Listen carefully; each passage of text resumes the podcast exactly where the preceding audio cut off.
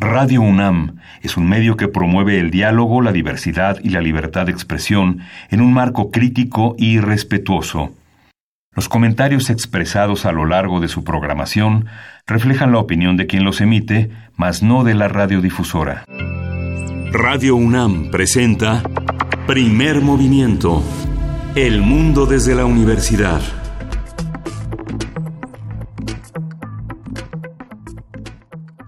Hola, buenos días. Hoy es martes 31 de diciembre, el último día del año. Son eh, alrededor de las 7 de la mañana. Este es un programa grabado, el último programa grabado del año en primer movimiento. Estamos aquí en la cabina de Radio UNAM en primer movimiento. Berenice Camacho, buenos días. Hola, ¿cómo estás? Miguel Ángel Quemain. Qué gusto, qué gusto compartir contigo, con la producción eh, van a decir que ya me empiezo a poner un poco triste porque se nos acaba el año. Hoy es el último día de este 2019, como todos sabemos, como bien lo mencionas, y ha sido un gusto, de verdad, eh, pues recorrer todo este año contigo, eh, estar aquí en estos micrófonos a tu lado, cuántas reflexiones, cuántas cosas importantes, y traemos precisamente algunas a la memoria. Vamos a estar durante este día en este programa grabado, pues con regresando con algunas conversaciones que tuvimos durante este año que ya se termina.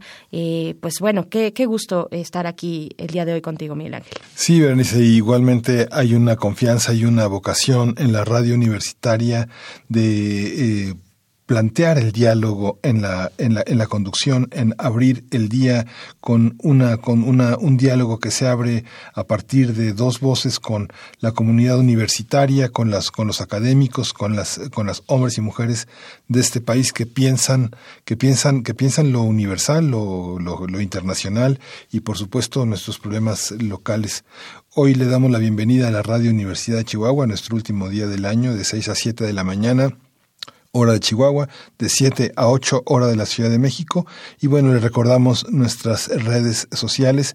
Primer Movimiento en Facebook, eh, arroba PMovimiento en Twitter y Primer Movimiento UNAM, arroba gmail.com para que nos manden sus previsiones, si ya tiene las uvas listas y tiene ya los deseos, mándenos, compártanos algunos. E, eso de que se, se ceban, pues quién sabe si es cierto. Yo creo que no. Compártanos los deseos fundamentales. Yo creo que tenemos muchos en común. Vale la pena reconocernos en ellos, Berenice. Así es, bueno, ahora que recuerdas estas, esta tradición de las uvas, yo creo que yo prefiero que sean uvas pasa, porque, porque de pronto pasan muy rápido los segundos, los últimos segundos, los últimos 12, eh, sí son 12, ¿verdad? Y, y, uno tiene que prácticamente tragar las uvas eh, segundo con segundo es muy complicado, así es que tal vez podríamos cambiar la modalidad a uvas pasa, pero no, no, no, cuéntenos ¿Cuáles son esas reflexiones del último año que eh, esperan, que se prevé, que se alcanza a ver para el año que inicia el día mañana 2020? Hemos llegado ya, Miguel Ángel, eh, y pues como decía en un inicio, ha sido un recorrido muy eh, enriquecedor con ustedes allá afuera, con ustedes sintonizando cotidianamente. Ha sido un año complicado, Miguel Ángel, un año de mucha, bueno, hay, hay, algunos que dicen polarización, otros que finalmente es una actitud política por parte de la sociedad. Bueno, finalmente ha sido de, encuentro, de, desencuentros, ¿no? Eh, de, posturas que se encuentran que no necesariamente eh, están en el mismo canal. Pues bueno, hay que pensar en todo eso y lo que nos depara también el próximo año, ¿no? Sí, y tenemos hoy un programa muy interesante. Les recordamos que esas elecciones de antología la han hecho Frida Saldívar y Uriel Gámez en la producción. Eh, vamos a tener hoy un martes de salud.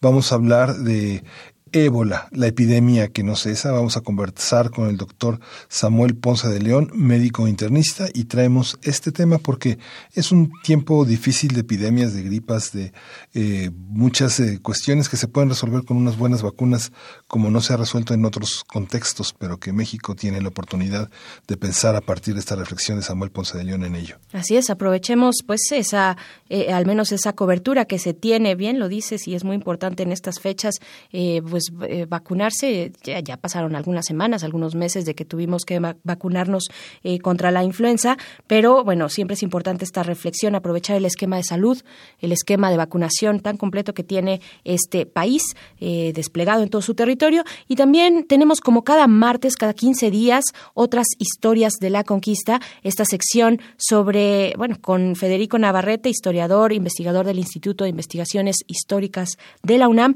el que nos ha llevado a través de todos estos días, de todos estos martes que hemos platicado con él, pues paso a paso sobre la conquista, sobre, eh, bueno, este periodo que se conoce como la conquista de España hacia México. Y pues bueno, vamos a conversar con él sobre los tlaxcaltecas. Vamos a ver cuál es el papel que jugaron, eh, que jugó este pueblo en aquel momento. Eh, y pues bueno, vamos, vamos entonces con nuestro arranque, martes de salud, ébola, la epidemia que no cesa. Primer movimiento. Hacemos comunidad. Martes de salud. El gobierno de la República Democrática del Congo confía en que en tres o cuatro meses podría ser eliminado el brote de ébola en el país. Jean-Jacques Muyembe, encargado de coordinar la respuesta contra la epidemia que sufre la nación africana, reconoció que el problema no acabará hasta que no se adopte una postura comunitaria que ya se trabaja con la Organización Mundial de la Salud para introducir un segundo tipo de vacuna contra el ébola. Por su parte, las autoridades de Uganda comenzaron ayer una prueba con una nueva vacuna ante los temores de que se expanda este virus. El mes pasado, la Organización Mundial de la Salud declaró al actual brote como una emergencia de salud pública de preocupación internacional. De acuerdo con datos oficiales, el actual brote de ébola que cumplió un año el pasado primero de agosto ha provocado la muerte de 1.866 personas. Hay 2.781 casos detectados, de los cuales 2.687 están confirmados y 94 están clasificados como probables. En el primer brote de ébola registrado en África Occidental, entre 2013 y 2016, se contabilizaron más de 11.000 decesos. Haremos un análisis de la epidemia del ébola, cómo se ha manejado, cuál ha sido su desarrollo y qué dice del sistema de salud de la región que no haya podido controlarse hasta el momento. Para ello nos acompaña el doctor Samuel Ponce de León, quien es coordinador del Programa Universitario de Investigación en Salud de la UNAM, profesor de la Facultad de Medicina, especialista en Medicina Interna e Infectología, maestro en Ciencias en Epidemiología Hospitalaria por la Universidad de Virginia en Charlottesville. Bienvenido. ¿Cómo está, doctor eh, Samuel Ponce? Muy buenos días. Hola, ¿qué tal? Buenos días, Berenice. Buenos días, Miguel Ángel. Muchas gracias. Pues cuéntenos, por favor, qué es lo que estamos viendo con esta epidemia que no termina por, por salir, por ser eliminada.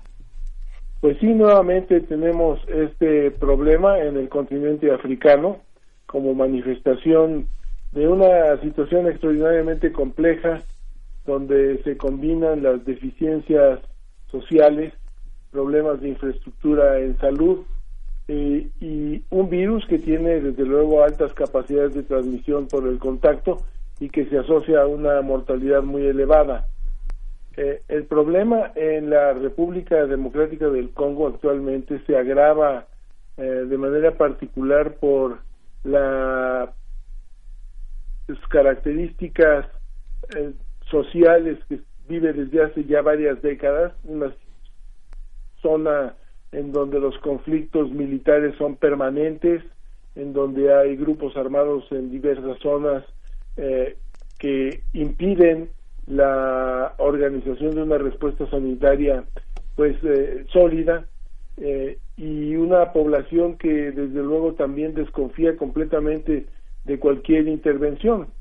Entonces, ciertamente la situación es compleja, más ahora que se inició la transmisión de la infección en ciudades que tienen varios millones de habitantes. Eh, el riesgo de transmisión más allá de las fronteras de la República Democrática del Congo es real, los países vecinos se han tratado de organizar, pero ciertamente toda la zona es una zona con muchas limitaciones eh, de infraestructura y sociales que pues eh, hacen eh, énfasis en el llamado de la Organización Mundial de la Salud para un alerta internacional. claro.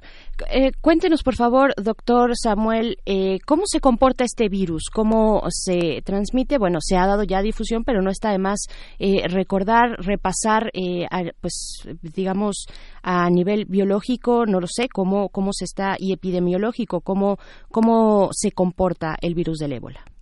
Lo que ocurre es que el virus ocurre naturalmente en, el ambiente y hay diversos animales que pueden transportar el virus, murciélagos que infectan algunos eh, simios, algún otro tipo de animales que cuando entra en contacto con el hombre a través de la cacería, a través de comer eh, eh, la carne de los animales infectados, a través de eh, heridas, se infectan las personas y pues desde luego no saben qué es lo que tienen, se sienten mal, son atendidos por en las áreas básicamente familiares por sus gentes más cercanas eh, las personas tienen un gran contacto con el enfermo, eh, lo tocan, lo lavan, lo limpian, lo alimentan eh, y las secreciones son las que transmiten el virus. Entonces, puede morir la persona en su casa porque además el acceso a los servicios no es fácil, evidentemente es la familia la que lo tiene que cuidar y los familiares se infectan. Los familiares pueden ir también a un área de atención médica, ya enfermos, y ahí ocurre otra cadena de transmisión en donde el personal del hospital puede también infectarse y llevarlo a otras áreas de la comunidad a su vez. Entonces, eh, el problema es complejo, se transmite básicamente por el contacto con secreciones eh, y tiene un cuadro clínico que en un principio pues es bastante inespecífico, podría ser cualquier otra enfermedad, podría ser dengue, podría ser influenza, pero al cabo de los días se mantiene la intensidad de las molestias con gran dolor de cabeza, fiebre, dolores musculares muy intensos, empieza a haber manifestaciones de sangrado clínico eh, y pues la mortalidad es muy elevada, en promedio puede ser del 50%. Uf, eh, también, bueno, preguntarle, estábamos eh, leyendo al inicio esta eh, pues noticia de que hay una, una segunda un, un segundo tipo de vacuna contra contra el ébola. Eh, ¿Qué decir que está iniciándose la aplicación de una segunda nueva vacuna. Eh, debo decir que desconozco las características de la nueva vacuna eh, y seguramente debe tener alguna característica especial en relación a facilidades en su producción o a facilidades en su transporte y aplicación, porque la vacuna previa, que de hecho se conoce perfectamente bien que tiene un 100% de efectividad, pues eh, en algún momento al final de la epidemia de hace pocos años, Maripol Kini, la directora del programa de vacunas de la OMS, decía estamos listos para el próximo brote. Entonces, bueno, realmente siempre somos muy optimistas, más allá de lo que nos permite eh, o debería de permitirnos la naturaleza y vemos que no es así.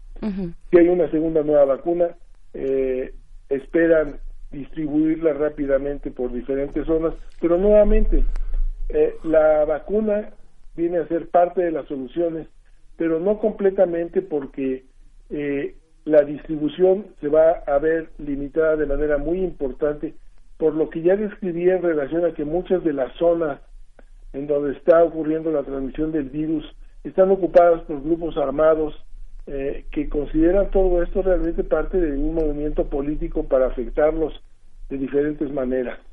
Entonces, eh, la situación es extraordinariamente compleja. Se, complica el llevar a cabo los protocolos eh, y medidas necesarias, ¿no? pero, pero ¿cuáles serían esos protocolos, independientemente, pues, de esa cuestión, de la cuestión muy particular de la República Democrática del Congo, con, sus distintos grupos pues complicados de, guerrillas de, este pues de grupos armados cuáles son esos protocolos eh, que instruye en las, las autoridades internacionales la Organización Mundial de la Salud por ejemplo pues estrictamente tener algún tipo de, control ampliar la oferta de servicios sanitarios para que la establecer un programa de comunicación para que la gente sepa que en la presencia de una lista de molestias que se conocen bien acuda a los servicios sanitarios, que los servicios sanitarios tengan capacidad de diagnóstico, de decir si esta persona podría tenerlo, que exista la capacidad para establecer un sistema de aislamiento de los posibles infectados, que exista ah, una infraestructura suficiente para que el personal de salud tenga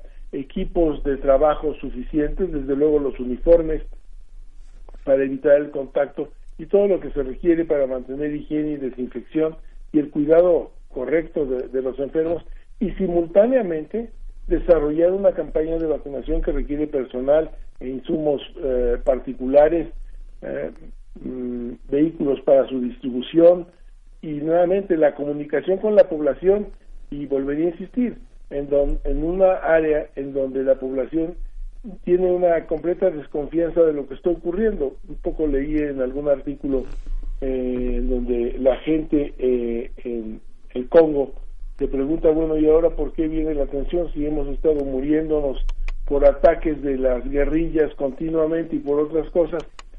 Como que no entienden exactamente ahora por qué la tensión, entonces tienen desconfianza de todo lo que se hace. Es que la desconfianza pues, es que justamente la tensión está porque ya las fronteras no son suficientes para aislarlos más de lo que la pobreza los aísla, ¿no? No, sí, las fronteras nunca son suficientes realmente para aislar nada más que para establecer una línea política imaginaria.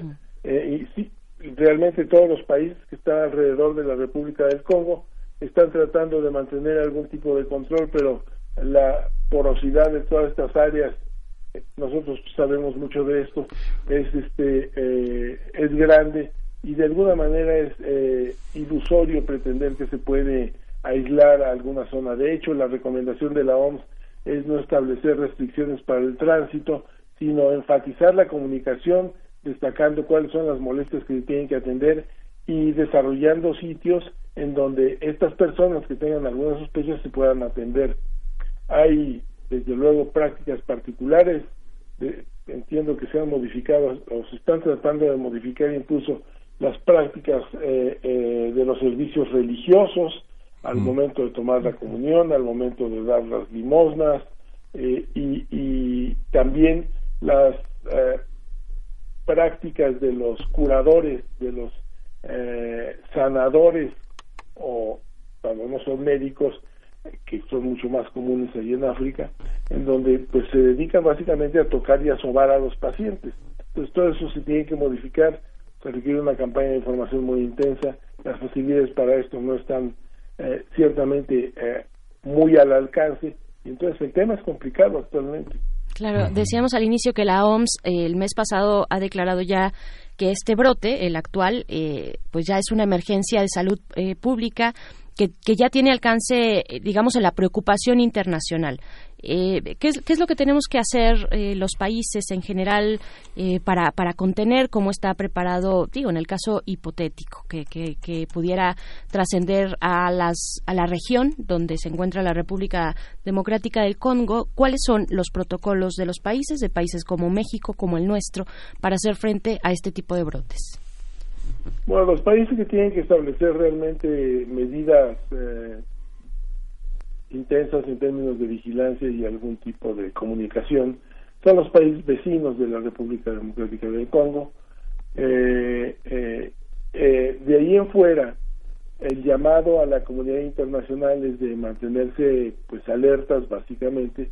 en México ciertamente el riesgo es bajísimo, nunca diríamos que, que nulo.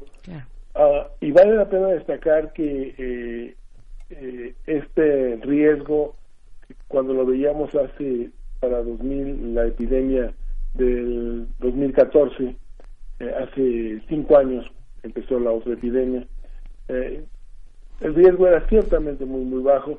Hoy yo diría que el riesgo de tener algún infectado sigue siendo muy, muy bajo, pero también sabemos simultáneamente que están entrando por diferentes zonas eh, a toda la región de Centroamérica eh, migrantes que vienen de, de, países africanos, de diversos países africanos.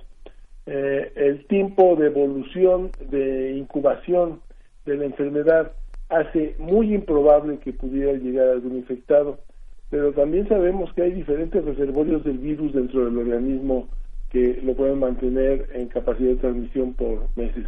Entonces, ciertamente vivimos en un entorno complicado desde el punto de vista epidemiológico ante el crecimiento eh, de las poblaciones, ante la migración masiva de muchísima gente, ante eh, las dificultades para que esto tenga alguna organización sistemática efectiva. Y entonces, bueno, pues básicamente los servicios médicos tendrán que estar listos para, para poder hacer un diagnóstico oportuno, como eh, ha ocurrido ya en otras eh, ocasiones, la historia de eh, el diagnóstico de virus del fiebre del Nilo eh, cuando llegó por primera vez a Estados Unidos es una muestra de cómo la capacidad clínica puede identificar una situación novedosa, pero los servicios clínicos tienen que estar preparados, tiene que haber por lo menos mínimamente la capacidad de tener un diagnóstico ah, disponible en algún momento, yo no diría que lo tuviéramos en los puestos de la frontera en México, pero sí tendría que haber por lo menos un protocolo de decir hay una sospecha, hay la capacidad de aislamiento y la capacidad de un diagnóstico, pues yo diría que eh, casi inmediato. Es curioso, estaba, estaba revisando los, eh, preocupación. Sí, estaba revisando los reportes de las, eh, los asuntos exteriores de Tanzania y de Ruanda, que Tanzania se había previsto que tendrían ya para 2019 más de medio millón de, de refugiados, pero que, pero justamente no reportan enfermedades como el ébola reportan otro tipo de problemas, ¿no? Agresiones sexuales, violencia entre los grupos, este, cuestiones que tienen que ver con la convivencia y justamente ACNUR había dado la semana pasada una conferencia de prensa y justamente en el, reporte que, que, daba sobre la situación de los refugiados no tienen la presencia del ébola. ¿Cómo puede pasar esto? Pensando en que más o menos hay poquito menos de medio millón de personas en Tanzania y poco menos de 200 mil en Ruanda. Eh, eh, a ver, entiendo la pregunta. Eh, ¿Cómo pueden irse sin estar en, cómo, no puede haber con casi un millón de personas fuera de, de, del Congo sin ébola, no? Bueno, lo que pasa es que la transmisión está contenida en algunas zonas en el Congo. Entonces, eh, estamos hablando de que hay un total de número de casos de un poco menos de 3.000, vamos a suponer, números redondos, 3.000 casos. Este, eh, y, y está efectivamente transmitiéndose en diferentes zonas, pero uh, está ocurriendo en zonas muy bien localizadas, no está diseminada a todo el país. Y la gente que migra, los que deciden moverse, pues eh, son los que se sienten en capacidad de moverse. Difícilmente una gente que empieza a tener manifestaciones de ébola va decidir dejar su sitio de origen para emprender una aventura como la de migrar a otro país. Entonces, requiere planeación y desde luego se irán, si están en condiciones de viajar, seguramente a pie por muchos kilómetros para llegar a, otro país. Entonces, eh, quizás, eh, pero la posibilidad de que esto ocurra, conforme vaya creciendo el número de casos, va siendo cada vez más factible. Entonces, sí, te puedes imaginar una caravana en donde hay una gente que puede estar infectada, que transmite la infección a otros y al cabo de varios días, si van ocurriendo infectados, podrían llegar y ocasionar un brote epidémico en una concentración de refugiados o de, de migrantes. Eh, estoy hablando del África, exclusivamente del África. Por supuesto. Y de los países vecinos a la República Democrática del Congo. Claro. Eh, eso ciertamente no ha ocurrido, hubiera sido muy, muy visible. Claro. Estamos conversando con el doctor Samuel Ponce de León acerca de este brote de ébola que ya eh, cumplió en agosto del, año pasado, cumplió ya un año, eh, cumplió un año de este brote. Eh, y al inicio nos, nos comentaba, doctor, cómo se lleva a cabo el contagio, pero yo quisiera preguntarle, pues ya una vez que se ha alojado en el cuerpo, cómo es el proceso de, de incubación y cuáles son, cómo transita este virus en el cuerpo humano, cuáles son los síntomas, cómo se comporta, cuál es el tiempo, la expectativa de vida una vez que ha llegado a, infectar a una persona. Bueno, el virus entra a, por la piel, el contacto con las secreciones, ingresa al organismo a través de pequeñas abrasiones, heridas, eh, se interna y empieza a multiplicarse dentro del organismo, se transmite a diferentes órganos por el torrente sanguíneo, en donde se multiplica el individuo a lo largo de este proceso va teniendo manifestaciones de inflamación general, con fiebre, dolor de cabeza, dolores musculares muy intensos, asco, vómito, puede tener diarrea, eh, queda postrado al cabo de pocos días. El periodo de incubación es muy variable, puede ser desde 2 hasta 21 días. Por periodo de incubación entendemos desde que se contagia hasta que se inician los síntomas. Los síntomas son los que acabo de describir y el paciente se va agravando, entra en estado de choque, puede tener sangrado por diferentes vías, desde luego sangrado por la nariz, por sangrado de tubo digestivo, sangre en las heces, eh, sangre eh, eh, en diferentes heridas y muere en estado de choque al cabo promedio de aproximadamente de que inicia los síntomas entre 7 y 10 días. Eh, durante este periodo, desde luego, es contagioso todo el tiempo, incluso desde el momento en el que empieza con las primeras molestias. claro. Bien, pues, eh, pues bueno, ahí está este eh, estas eh, pues ángulos que nos que nos propone nos muestra bueno nos ilustra sobre este este virus de el ébola.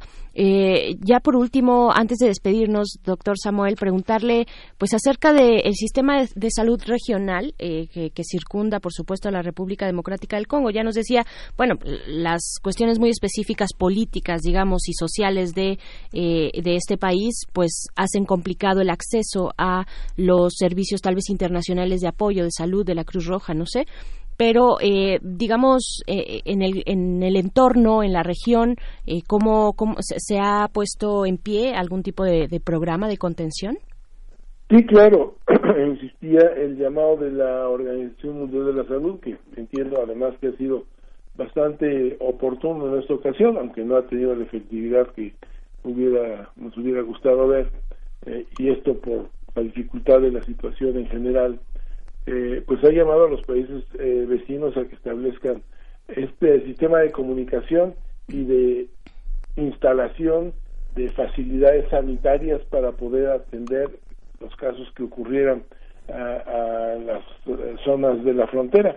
Pero el problema es complicado. De hecho, para dar una idea de cómo se va encadenando todo, hay un programa muy intenso de vacunación de polio en la región eh, y los equipos que estaban vacunando para polio pues llamaron para atender la situación del ébola. Entonces ahorita la vacunación de polio queda suspendida y esto puede tener consecuencias en relación a riesgos de incremento de polio posteriormente. Entonces el problema es muy complicado no hay suficientes recursos y la comunicación es eh, yo diría que por lo menos eh, poco eficiente. Claro. Bien, pues agradecemos mucho esta conversación esta mañana, doctor Samuel Ponce de León, coordinador del Programa Universitario de Investigación en Salud de la UNAM. Eh, muchísimas gracias por acompañarnos. No, mucho gusto. Muchas gracias a ustedes. Hasta pronto. Primer movimiento. Hacemos comunidad. Pues vamos con música, vamos a escuchar de Los Molotes Candela.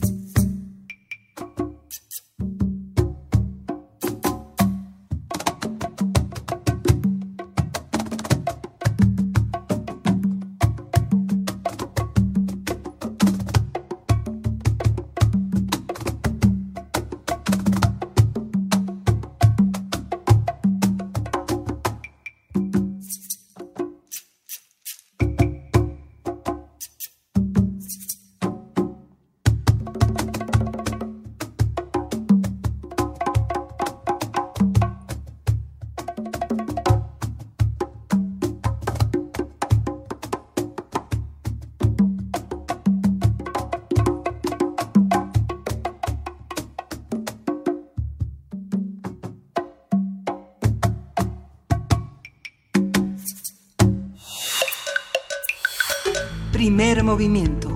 Hacemos comunidad. Regresamos aquí a primer movimiento. La música que acabamos de escuchar fue la pieza Candela ejecutada por Los Molotes. Regresamos con Federico Navarrete y esta sección Otras historias de la conquista, un tema que tocó a lo largo de varias semanas. La culpa es de los tlaxcaltecas, la culpa siempre es de otros. Vamos a escuchar a Federico Navarrete. Primer movimiento. Hacemos comunidad. Otras historias de la conquista. Muy buenos días, Federico Navarrete, ¿cómo estás? Bienvenido. Hola, buenos días, Berenice. Gracias, pues eh, decir para quienes no han escuchado antes esta sección de otras historias de la conquista, que tú eres historiador, antropólogo e investigador del Instituto de Investigaciones Históricas de la UNAM, también pueden disfrutar eh, de las distintas publicaciones eh, tuyas, que de verdad son muy entretenidas, y en esta ocasión para pues hablar de los tlaxcaltecas y de la culpa. Cuéntanos, por favor. Bueno, pues este recurrí a esta famosa frase de Elena Garro de la culpa es de los tlaxcaltecas, un poco para discutir la alianza que se construyó justamente hace 500 años, a fines de septiembre de 1519, entre los españoles y los tlaxcaltecas, y que es sin duda una de las relaciones políticas más importantes de la historia de, de nuestro país. También podríamos utilizar una frase de la película de Casablanca, de que en septiembre de 1519 fue el inicio de una bella amistad la que unió durante más de 300 años a la corona de Castilla y a la, al Altépetl y luego a la ciudad, la muy noble y muy leal ciudad de Tlaxcala. Sin embargo, a diferencia de la película de Humphrey Bogart, esta amistad no se da al final, esta amistad entre enemigos, entre personas de origen diferente, no se da al final de la historia, sino es realmente el principio y quizá podríamos decir, sin exagerar, la causa principal de la conquista.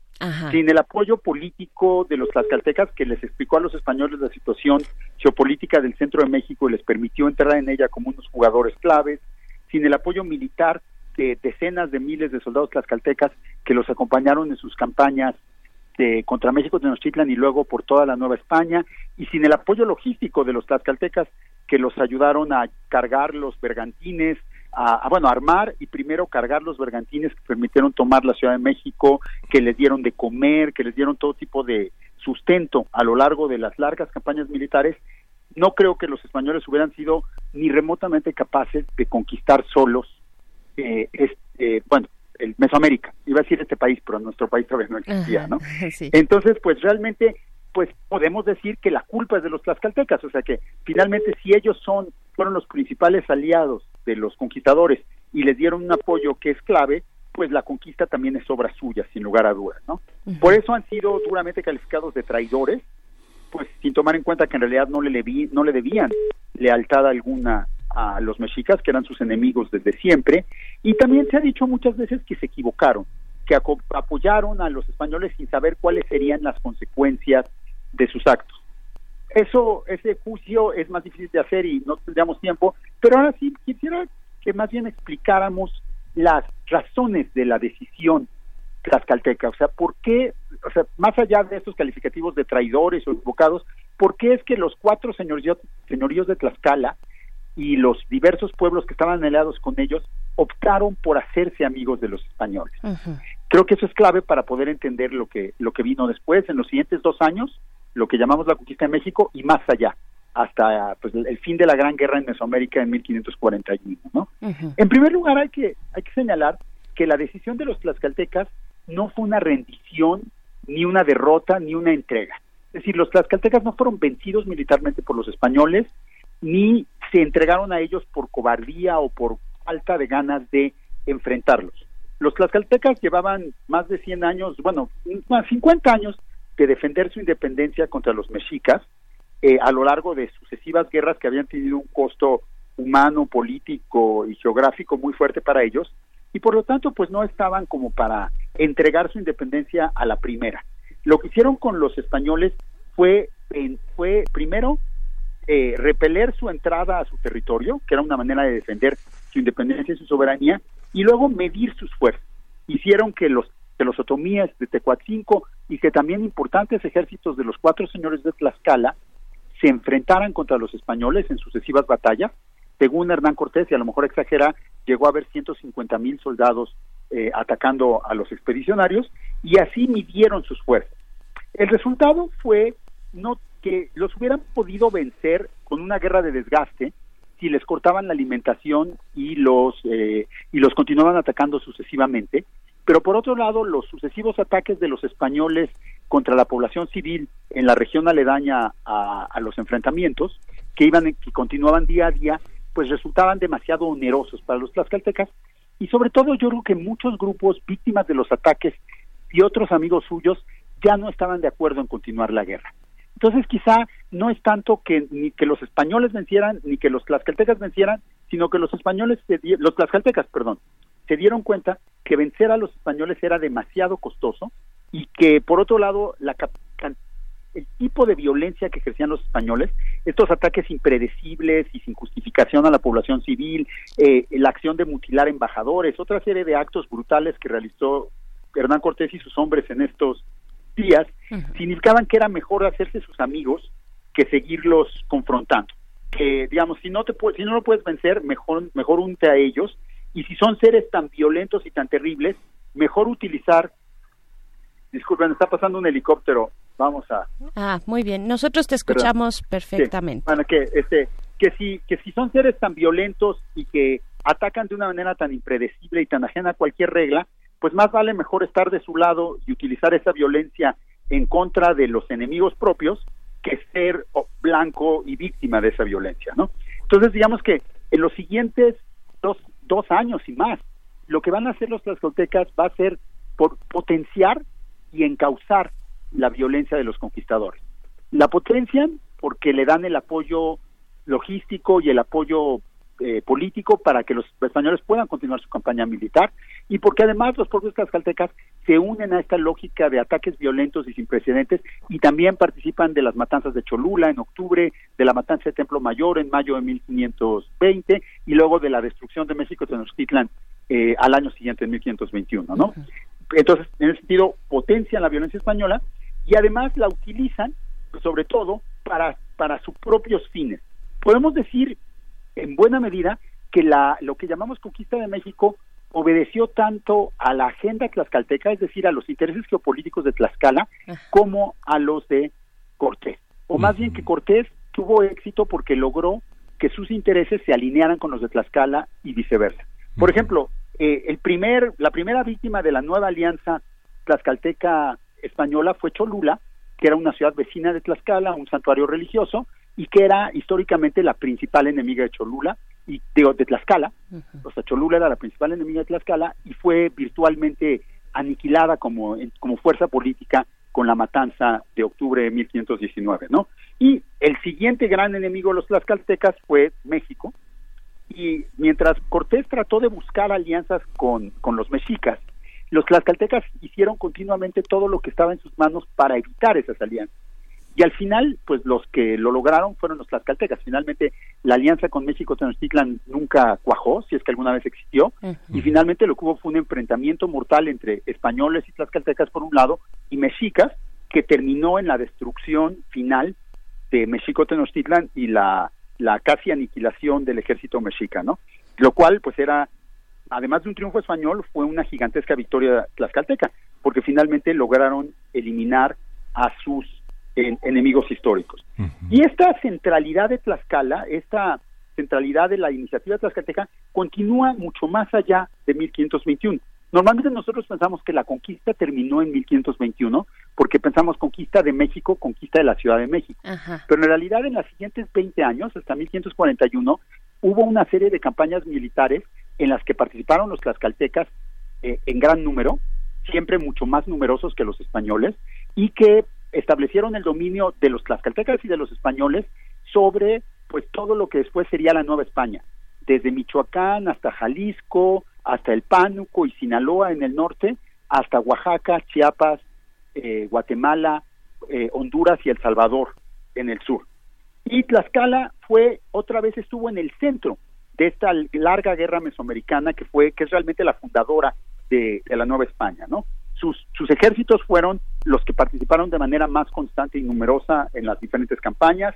Eh, los tlaxcaltecas otra vez dieron una, una guía política a los españoles en estas guerras, les decían por dónde ir, a quién atacar, con quién negociar, quiénes podían ser sus amigos, quiénes debían ser sus enemigos. Y por otro lado, los tlaxcaltecas poblaron todas estas regiones. Eh, por ejemplo, en Guatemala, a finales del siglo XVI, eh, los tlaxcaltecas eran conquistadores y vivían como conquistadores al lado de Bernal Díaz del Castillo y los otros hombres que habían participado en la expedición de dominación de Guatemala casi 60 años antes. ¿no? Entonces realmente eh, se convirtieron en otro grupo más de conquistadores que pobló la Nueva España. Y bueno, y creo que finalmente otra de las grandes, bueno, de las consecuencias significativas de esta eh, de estas acciones tlaxcaltecas y de la amistad española tlaxcalteca es lo que podríamos llamar, y aquí pues la, la, caracterización es siempre compleja, una refundación de la cultura indígena. Desde muy temprano, desde 1519, los tlaxcaltecas mostraron mucho interés por la religión católica y por la cultura católica de los españoles y la hicieron suya con una rapidez sorprendente, que a mí me recuerda en particular la manera en que, por ejemplo, los pueblos chichimecas de Mesoamérica, unos de décadas o siglos atrás, habían hecho suya la cultura tolteca. Es decir, había en Mesoamérica una serie de prácticas de intercambio cultural, de, aceptación de la cultura de los otros y de incorporación de la cultura de los otros a la cultura propia. Y en buena medida lo que hicieron los tlaxcaltecas fue cristianizarse como antes se habían hecho toltecas. Es decir, adoptaron la nueva civilización española con, su, con sus dioses, con sus ideas, con sus tecnologías, como la escritura y el metal, con sus animales como los caballos y las vacas, con sus costumbres como la monogamia, con sus formas de vestir, con toda todo este universo cultural de la cultura española, la, la adoptaron como, y la hicieron propia, como habían como habían hecho habían hecho propia la cultura tolteca unos siglos atrás. Y esta adopción no es solo importante para la historia local de Tlaxcala, sino que muchos de los elementos de la manera en que los tlaxcaltecas hicieron suya la cultura española fueron la guía para que muchos otros pueblos indígenas en el periodo colonial hicieran lo propio. Eh, por dar solo un ejemplo, podríamos afirmar, eh, aunque lamentablemente no tengo todavía la evidencia completa, pero tengo, estoy cada vez más convencido de esta hipótesis, que la idea de una virgen morena que se aparece de manera milagrosa y le habla a los indígenas, que es un poco la idea que está del, detrás del supuesto milagro de la Virgen del Tepeyac, de la Virgen de Guadalupe en el Valle de México, es en realidad un invento tlaxcalteca y que la primera virgen que hizo eso fue la Virgen de la Asunción de Tlaxcala y que luego este modelo tuvo tanto éxito entre los indígenas que fue copiado por la Virgen de Guadalupe en México. Entonces, aunque parezca paradójico, hasta la Virgen de Guadalupe es culpa de los tlaxcaltecas desde, esta perspectiva de análisis. Todo fuera con la Virgen de Guadalupe. Federico Navarrete, muchísimas gracias eh, por hablarnos de esta, esta relación, los tlaxcaltecas, los españoles, que finalmente marcará, marcaría eh, la historia de este país. Muchas gracias. Les invitamos, como siempre, a visitar noticonquista.unam.mx y pues te mandamos un abrazo que dure hasta los siguientes 15 días. un abrazo. Nos vemos en dos semanas. hasta pronto que revisar después la presencia de Tlaxcala en las crónicas de Bernal Díaz y de Cortés, que es algo que está permeado totalmente. Pero vaya hipótesis que nos comparte esta mañana, eh, totalmente pues una, una novedad eh, lo que nos comparte el doctor Federico Navarrete. Primer movimiento. Hacemos comunidad. Vamos con música, vamos a escuchar de Tori Amos, Winter.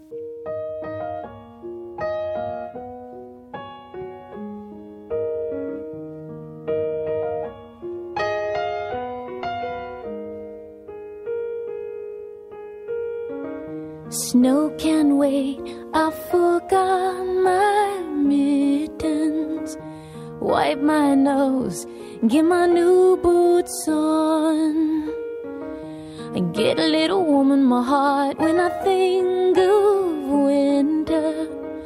I put my hand in my father's glove. I run off where the drifts get deeper. Sleeping Beauty it trips me with a frown. I hear a voice, you must learn to stand up for yourself, cause I can't always be around. He says, when you gonna make up your mind. gonna allow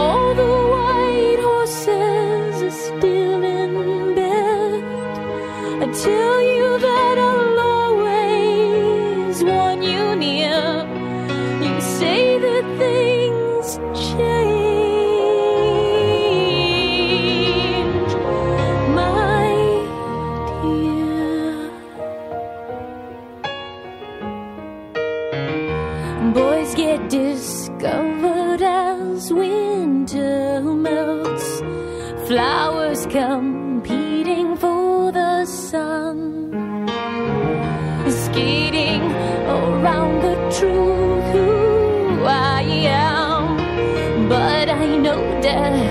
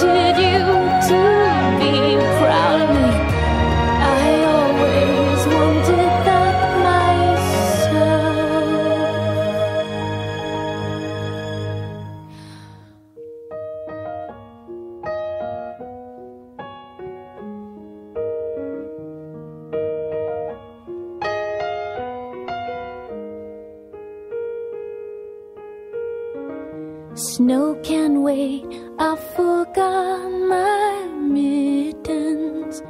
Wipe my nose, get my new boots on. I get a little warm in my heart when I think of winter. I put my hand in my father's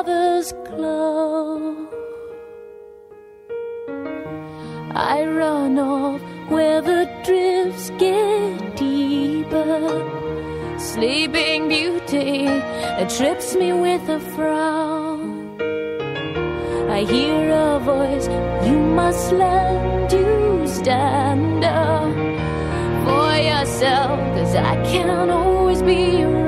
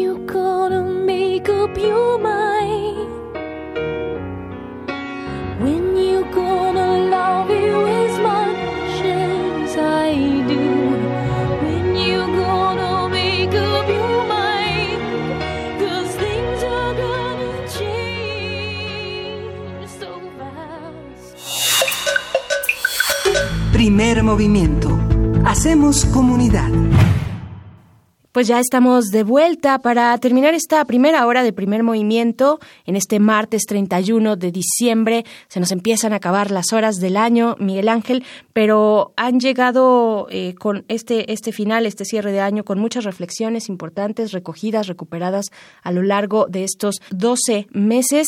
Pues eh, vámonos ya a despedir. Gracias a Chihuahua, gracias a la Radio Universidad en Chihuahua.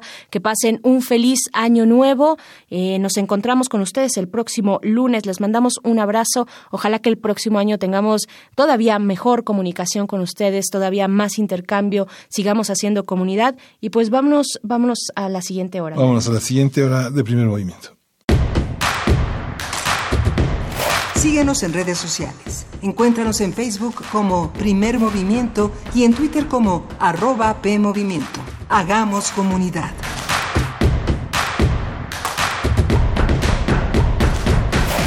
Hola, bienvenidos, muy buenos días. Estamos de vuelta en primer movimiento. Son pasadas las 8 de la mañana. No lo sabemos con precisión porque este es un programa grabado. Estamos en cabina. Miguel Ángel Quemain, buenos días. Hola, buenos días, Berenice Camacho. Buenos días a todos nuestros radioescuchas. Aquí seguimos en este último día de 2019, pero también es el, es, es el inicio de un año que esperamos sea muy, muy gratificante muy satisfactorio para todos, para todos los paisanos, para todos los mexicanos. Así es, pues estamos eh, también saludando a la radio Nicolaita.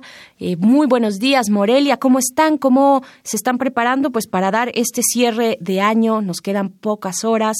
Eh, ¿Cómo, cómo festejan ustedes de alguna manera? En, el, en la hora anterior comentabas, Miguel Ángel, pues esta tradición de las uvas, de brindar, ¿no? Este, ¿Lo hacen ustedes allá también? ¿Están preparándose ya para encontrarse tal vez con sus seres queridos o con amigos o, o también de manera personal? Eh, hacer alguna reflexión en torno a un año que ya se nos acaba.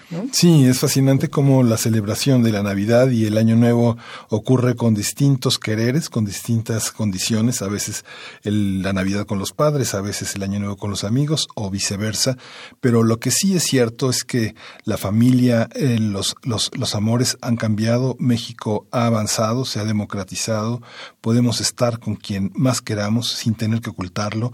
Yo creo que es algo muy importante. En esta segunda hora vamos a poner a prueba esta antología que han hecho este Frida Saldívar y Uriel Gámez, porque los temas son Culiacán y, y el otro tema es las nuevas elecciones en España, que ya habrán sucedido en, noviembre. Eh, es una manera de ver y de evaluar la calidad de la reflexión, la calidad del periodismo que se hace en las coyunturas y poner a prueba cuando ya este, las cosas han pasado y gran parte de los comentarios se sedimentan y nos siguen iluminando. Vamos a escuchar en la reflexión de Lorenzo Meyer, Culiacán. Primer movimiento. Hacemos comunidad. Nota Nacional.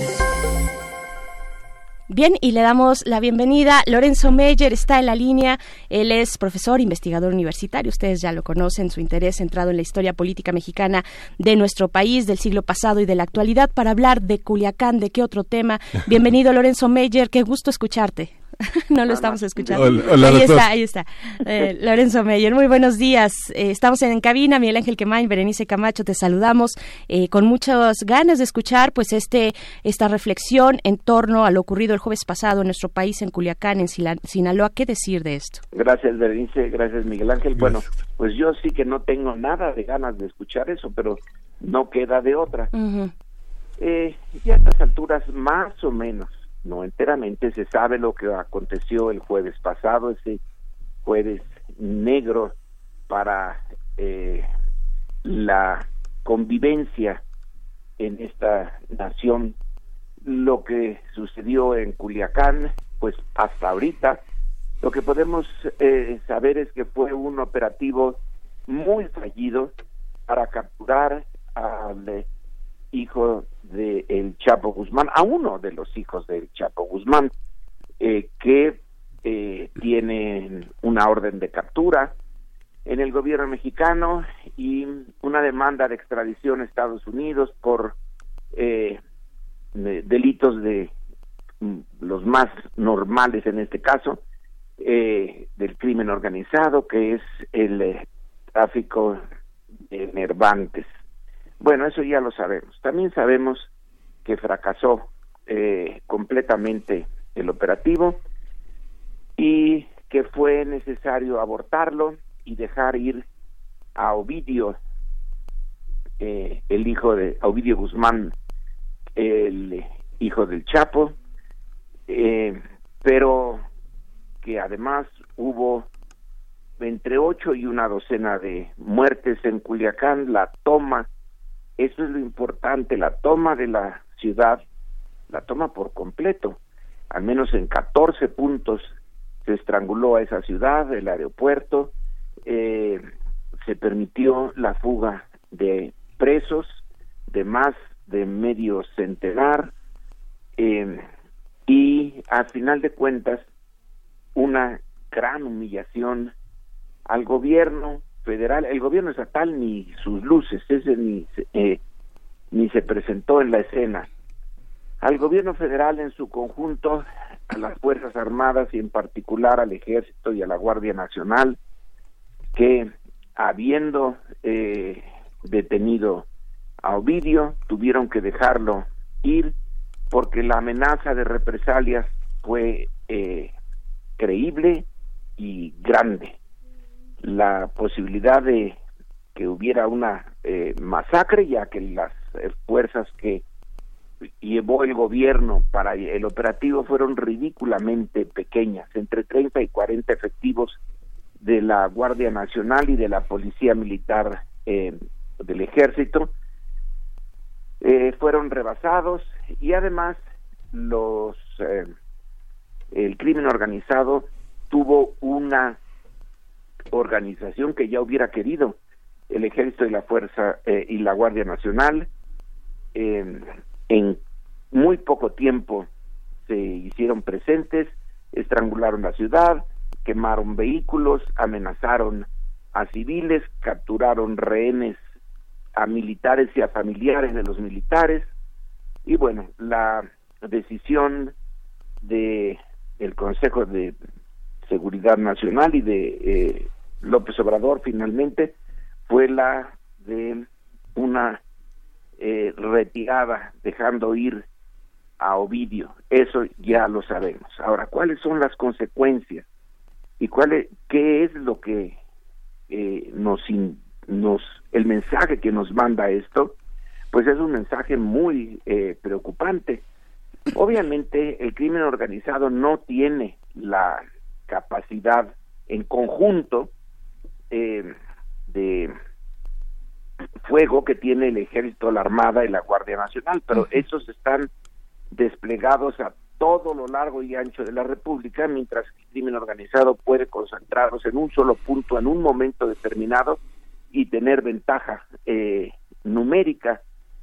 Eh, además mostró que tenía armamento eh, que se supone que no debería de tener, ni, incluso si hubiera, si se toma en cuenta el contrabando, el gran contrabando de armas de Estados Unidos hacia México, esa ametralladora calibre 50 que nos mostraron las fotografías y los videos montada en una camioneta de redilas, bueno, esa es una camioneta, esa es una ametralladora que atraviesa blindajes, eh, los todos los blindajes que tiene el ejército, el eh, poder de fuego pues, y la concentración de efectivos del crimen organizado, pues llevó a que la decisión fuera la más racional dentro de las circunstancias, dejar ir a Ovidio. Pero el punto son las circunstancias. ¿Cómo es que se eh, decide un operativo de esa naturaleza con tan pocos efectivos? Eso no nos lo han explicado. El eh, general Sandoval dijo finalmente que quienes estaban al mando de este operativo pues no consultaron a sus eh, escalones superiores de la cadena de mando. ¿Cómo fue posible eso? ¿Cómo es posible que en el ejército, que es en particular una cadena de mando, si no existe eh, bien esa cadena no existe en ejércitos. Eh, ¿Cómo ocurrió esto? Eh, la información que tenemos también nos dice que los encargados de la seguridad se reunieron cuando esto ya estaba pasando, cuando ya no había forma de mejorar el operativo, y el resultado sí es una derrota eh, no solo en el campo eh, de la acción en este momento, no es una derrota política. Ahora, es una, a mi juicio, es una batalla perdida. La guerra viene de antes y va a continuar. Entonces la guerra no está perdida, pero la batalla sí, y hay que hacer algo. Eh, también me pregunto eh, por qué se este por qué se decidió ir con un capo cuando la decisión que nos habían transmitido, por lo menos desde hace tiempo, es que se iba a llevar a cabo una guerra distinta, bueno, no una guerra, sino lucha contra el narcotráfico distinta, y que ya no eran los capos el eh, objetivo principal, sino que sería otra cosa, sería crear sociedades que se hacen lentamente, desde luego que es lento esto. Estamos teniendo problemas con la comunicación, estamos conversando con Lorenzo Meyer, esta lectura dentro de todos los ángulos que se puedan vertir en, en la cuestión de Culiacán del jueves pasado. Ya lo tenemos de nuevo, ¿verdad, doctor Lorenzo Meyer?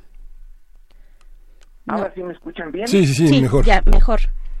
Por favor. Entonces decía yo que un punto importantísimo de todo esto es por qué se hizo, se tomó la decisión de buscar a un capo cuando se nos había dicho ya desde antes que la nueva estrategia era muy distinta, que ya no se iba a ir sobre objetivos como los capos, que es lo que se había hecho en el pasado, que eso ya no funcionaba, que había que dejarlos en relativa calma esos frentes para eh, concentrarse en el frente social, pero es un frente que toma mucho tiempo para eh, que madure.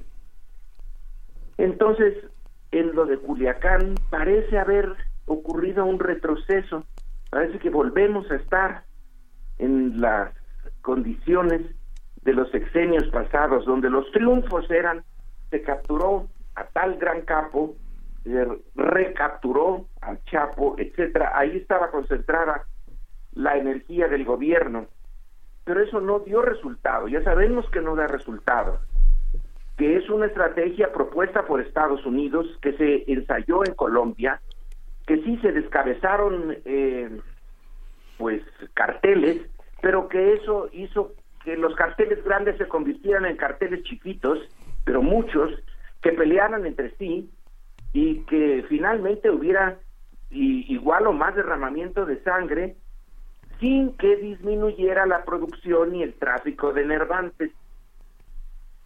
¿Por qué se intentó eh, la captura de Ovidio? Bueno, pues porque Estados Unidos lo pedía. Entonces, aquí está el punto que debemos de reconsiderar. Cuando los americanos piden seguir con la misma eh, estrategia, pues nosotros debemos de decir que no, porque quienes pagan el precio y el precio en sangre es aquí, no allá. Sí. allá pagan otros precios.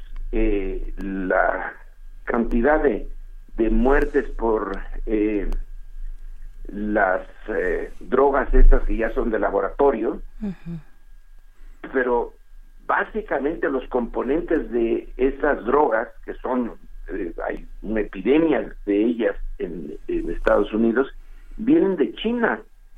Algunas pasan por México, sí, es verdad, son eh, es una triangulación, pero no es la mayoría.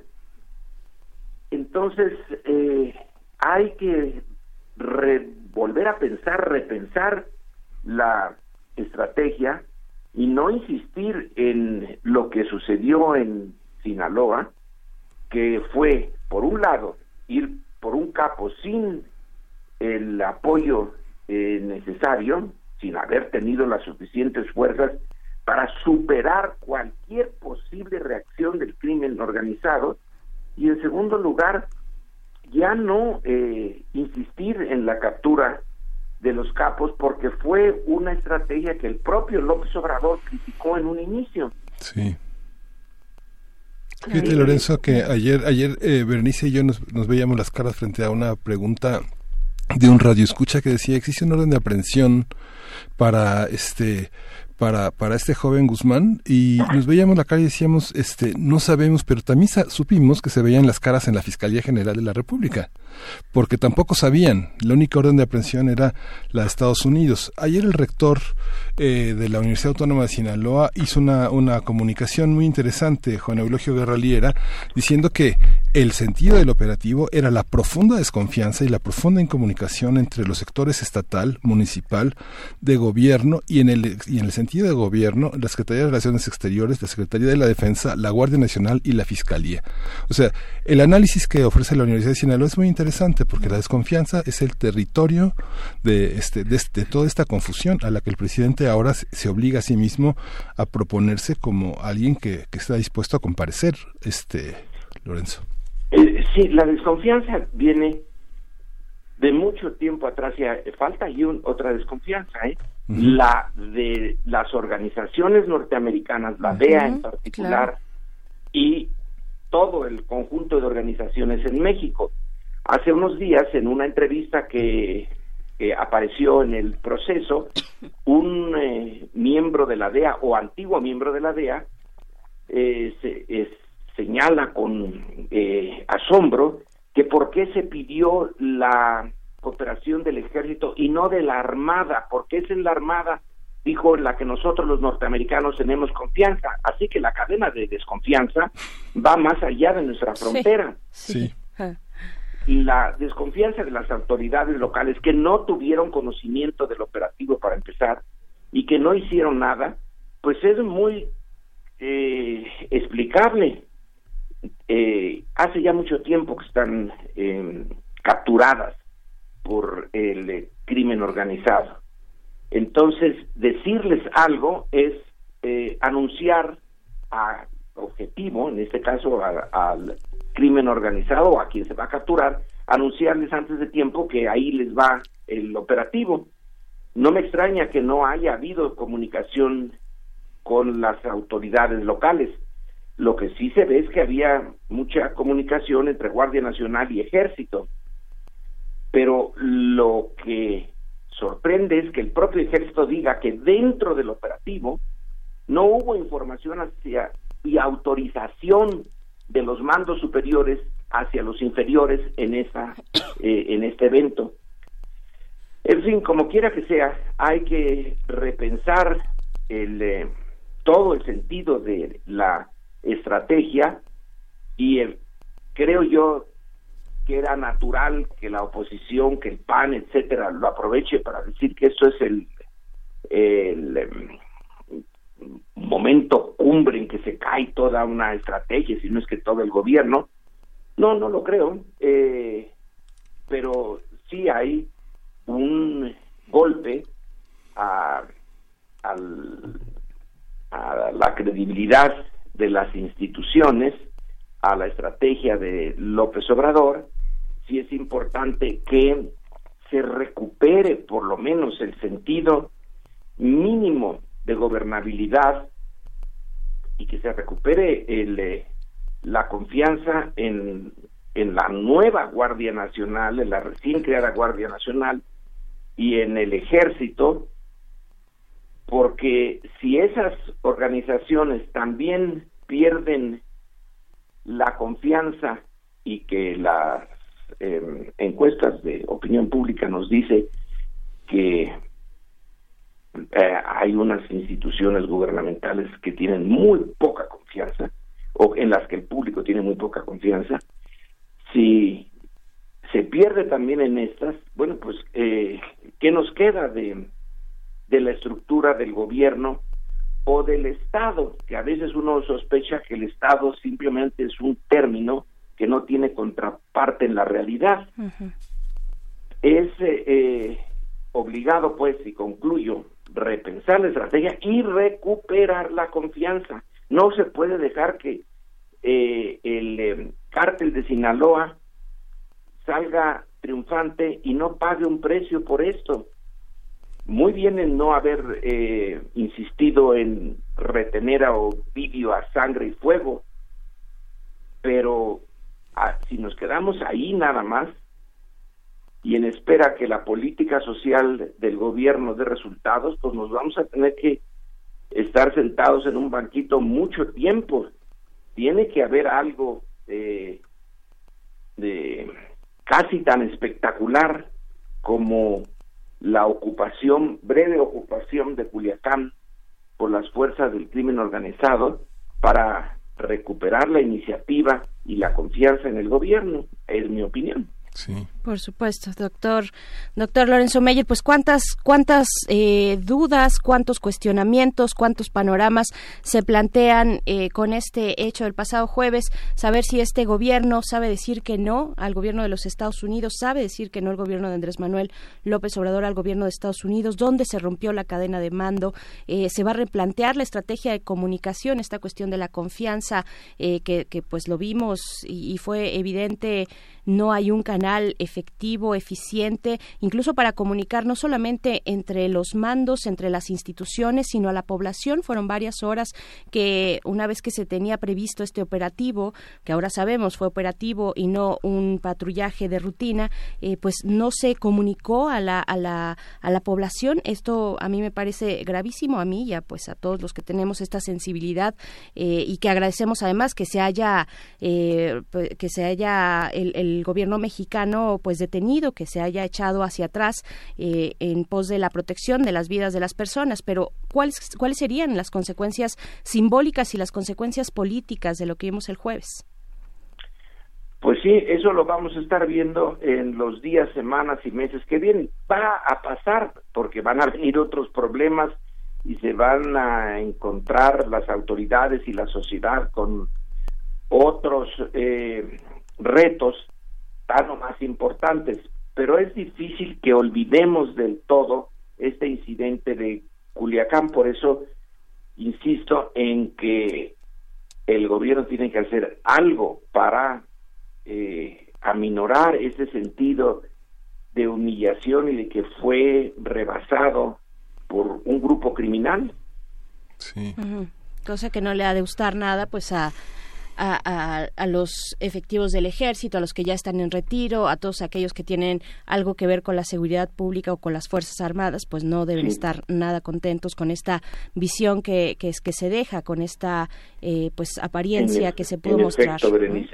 Hay que levantar la moral otra vez. Sí. sí. Pues, doctor Lorenzo Meyer, agradecemos mucho, pues dentro de todos estos temas siempre complicados, pero es un gusto escuchar este análisis. Muchísimas gracias, un abrazo. Buen día, eh, Miguel Ángel, buen día, Berenice, buen día al público. Hasta pronto, el doctor Lorenzo Meyer. Primer movimiento. Hacemos comunidad. Vamos con Black Sabbath. Vamos a escuchar Heaven and Hell.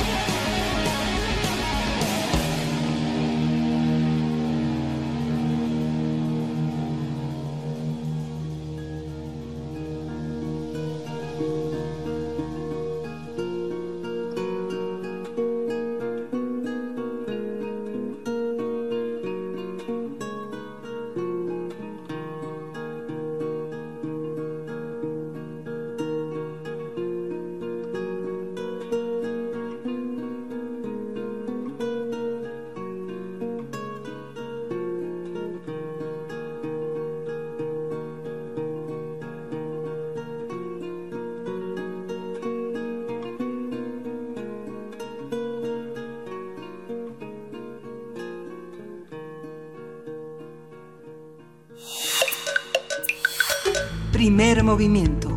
Hacemos comunidad. Pues venimos de esta conversación, de este comentario que cada 15 días, todos los martes, nos comparte el doctor Lorenzo Meyer. Pues vaya tema, Miguel Ángel Culiacán eh, es símbolo de muchas cosas y pues ahí ha estado también en esta, pues este ángulo. Y pues bueno, vaya que, que es un tema simbólico, un tema que ha puesto a prueba que nos ha puesto a prueba a todos y a todas, Miguel Ángel, no solamente a las autoridades, eh, no solamente a los que estuvieron ahí mismo en Culiacán, por supuesto, de primera mano y poniendo básicamente ahí los nervios de acero en una ciudad que se convirtió en, en una pesadilla, sino también a todos como sociedad, ¿no? Incluso a, nosotros que estamos acá detrás de los micrófonos, siempre, y lo vimos como un reto, como un reto, eh, pues ponderar sin, sin lastimar, pero sí siendo críticos con estos, con estos temas, ¿no? Sí, y justamente 15 días después de esta intervención, Lorenzo Meyer habla de los militares. Los militares a quienes abrazamos en este fin de año, a quienes en esto que en todos los órdenes del, ejercicio eh, marcial se dice que es pueblo uniformado, el ejército eh, en América Latina, el ejército mexicano se distingue por formar parte de una sociedad compleja, muy rica, donde las, las familias pueden tener un militar, o un sacerdote, o un médico, o un abogado, o un ingeniero, pero francamente estamos eh, para entendernos, para dialogar y los militares forman parte de este concierto nacional. Así es, y pues vamos eh, con otra reflexión importante. Fíjense, el pasado, pues ya pasado 10 fue el 10 de noviembre las elecciones en España. Vaya que España también dio mucho de qué hablar durante este año 2019 que hoy termina, eh, dio mucho que hablar conflictos y eh, cuestiones controversiales, polémicas, manifestaciones ciudadanas ha habido y para contar y para echar para arriba. Así es que vamos a escuchar esta conversación que tuvimos con Oriol Mailló, periodista, editor web, escritor y docente acerca de las elecciones en España. Primer movimiento. Hacemos comunidad. Nota Internacional. En España, el socialista Pedro Sánchez fracasó en sus negociaciones con Podemos para formar un gobierno estable, por lo que la semana pasada el rey Felipe VI confirmó que no existe un candidato que cuente con los apoyos necesarios para el Congreso de los Diputados le otorgue su confianza y convocó nuevas elecciones para el próximo 10 de noviembre. Con los resultados obtenidos en los comicios del abril pasado, el Partido Socialista Obrero Español obtuvo 126 escaños de un total de 350, por lo que su alianza con la izquierda radical, con 42 diputados, era indispensable para lograr la mayoría. Pero tras casi cinco meses de negociaciones, las dos fuerzas políticas no lograron concretar un acuerdo. Con las elecciones de noviembre próximo, los ciudadanos españoles estarían acudiendo en cuatro ocasiones a las urnas en menos de cuatro años. Así está España. Pues haremos un análisis de lo que ha sucedido con el gobierno español, quién está a cargo, cómo se han repartido las fuerzas políticas y las opciones ideológicas, eh, políticas también que se plantean los ciudadanos. Para ello nos acompaña en la lista, en la lista, en la línea, Oriol Mayo, quien es periodista, editor web, escritor y docente. Actualmente trabaja en la Benemérita Universidad Autónoma de Puebla. Bienvenido, Oriol muy buenos días. Buenos días. Pues, ¿cómo, cómo leer eh, lo que está pasando en España? Eh, un segundo proceso electoral en, pues, ¿qué? ¿Siete meses, ocho meses más o menos? ¿Qué decir? Bueno, a mí me recuerda un poco esa imagen de, de Gramsci sobre el espacio de transición, cuando lo, nuevo aún no nace y lo viejo aún no muere, mm. pero aquí, como una paradoja absoluta, ni lo nuevo va a nacer, ni lo viejo va a morir. Es decir, que para, entender el tema, eh, esa nueva elección eh, supone una cosa importante. Es decir, mm. recordemos algo muy importante. En abril fue la mayor participación en la historia de la democracia española, casi 75% de votos. Eso es algo que, ¿por qué? Por un poquito del efecto Vox, ¿se acuerdan? Ese partido eh, neofascista, antisistema, que nació, digamos, en forma rápida y exuberante y que parecía que podía condicionar un gobierno casi de ultraderecha. Ahora, si vemos un poco el panorama después de estos meses de verano, esa sensación de peligro creo que ha desaparecido y lo que queda es más bien la sensación de burla.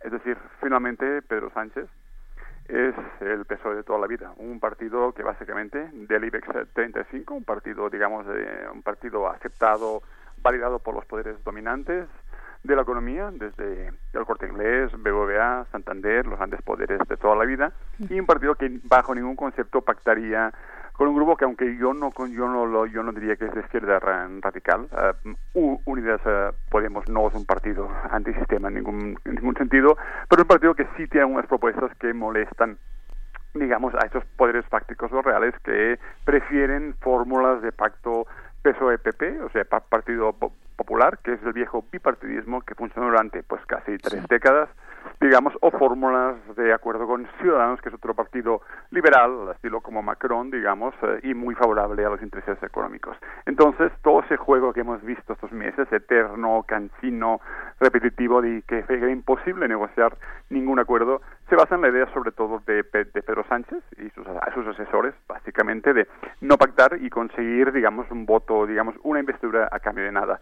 Hay que recordar que el sistema parlamentario español, que es muy distinto al, al, al presidencial, digamos, permite esos juegos eh, parlamentarios, esos intentos constantes de, de acuerdos hasta que pasan 100 días y si ya no hay acuerdo, obviamente se va a elecciones. Pero insisto, se perdió el efecto sorpresa, el efecto de unidad contra un supuesto fascismo y en ese sentido se ha visto la vieja marullería de la clase política de toda la vida que procura mantener un sistema como de privilegios y para que nada cambie. Es decir, entonces esta elección yo siento, y habrá que verlo porque pues falta un tiempo aún para el 10 de noviembre, producirá más bien otra vez una vuelta a la abstención, una vuelta a la sensación de que todo lo que se pudo cambiar no cambió y que incluso partidos como el PSOE que parecían un tránsito como de renovación, con algunas propuestas que ni siquiera llegaron a cumplir, como la famosa de sacar a Franco del Valle de los Caídos, han terminado eso, diría yo, en el mismo juego habitual de conseguir que nada cambie y que parezca que la culpa no es del que tiene que formar el gobierno, sino de los que no quieren negociar con el PSOE en las condiciones que el PSOE exigía, que eran pues casi ninguna. ¿Y qué pasó? ¿Pero qué pasó con la izquierda, que, que terminó tan desunida y tan acomodaticia en muchos terrenos? Bueno, es un tema delicado, ya hay mucha, hay, digamos, hay un debate muy interesante que además, sobre todo a partir de la experiencia más frustrante que fue en Madrid, en la capital, eh, a partir de la pérdida de, del poder de, Carmena como alcaldesa y sobre todo algunos pactos que se generaron, por ejemplo, en, algo muy importante como una operación que se llamó Operación Chamartín, que fue la aceptación de un proyecto de, urbanización de Madrid Norte mm, promovido por un banco como el BOVA, que al final era un proyecto que la izquierda se negaba de una forma a asumir porque era pura especulación inmobiliaria y que acabó siendo aceptado por esa misma izquierda transformadora que intentaba ser diferente al viejo PSOE.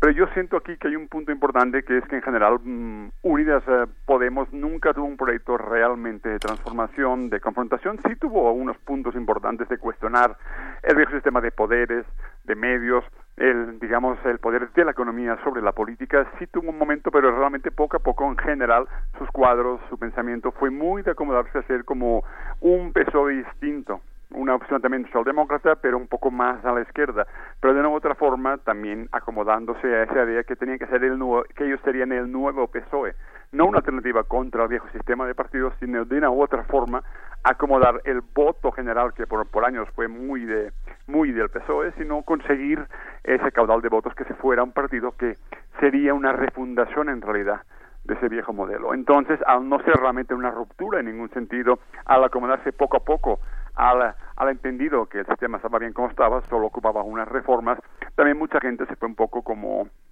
alejando con la situación de que finalmente querían ser lo mismo pero un poco distinto.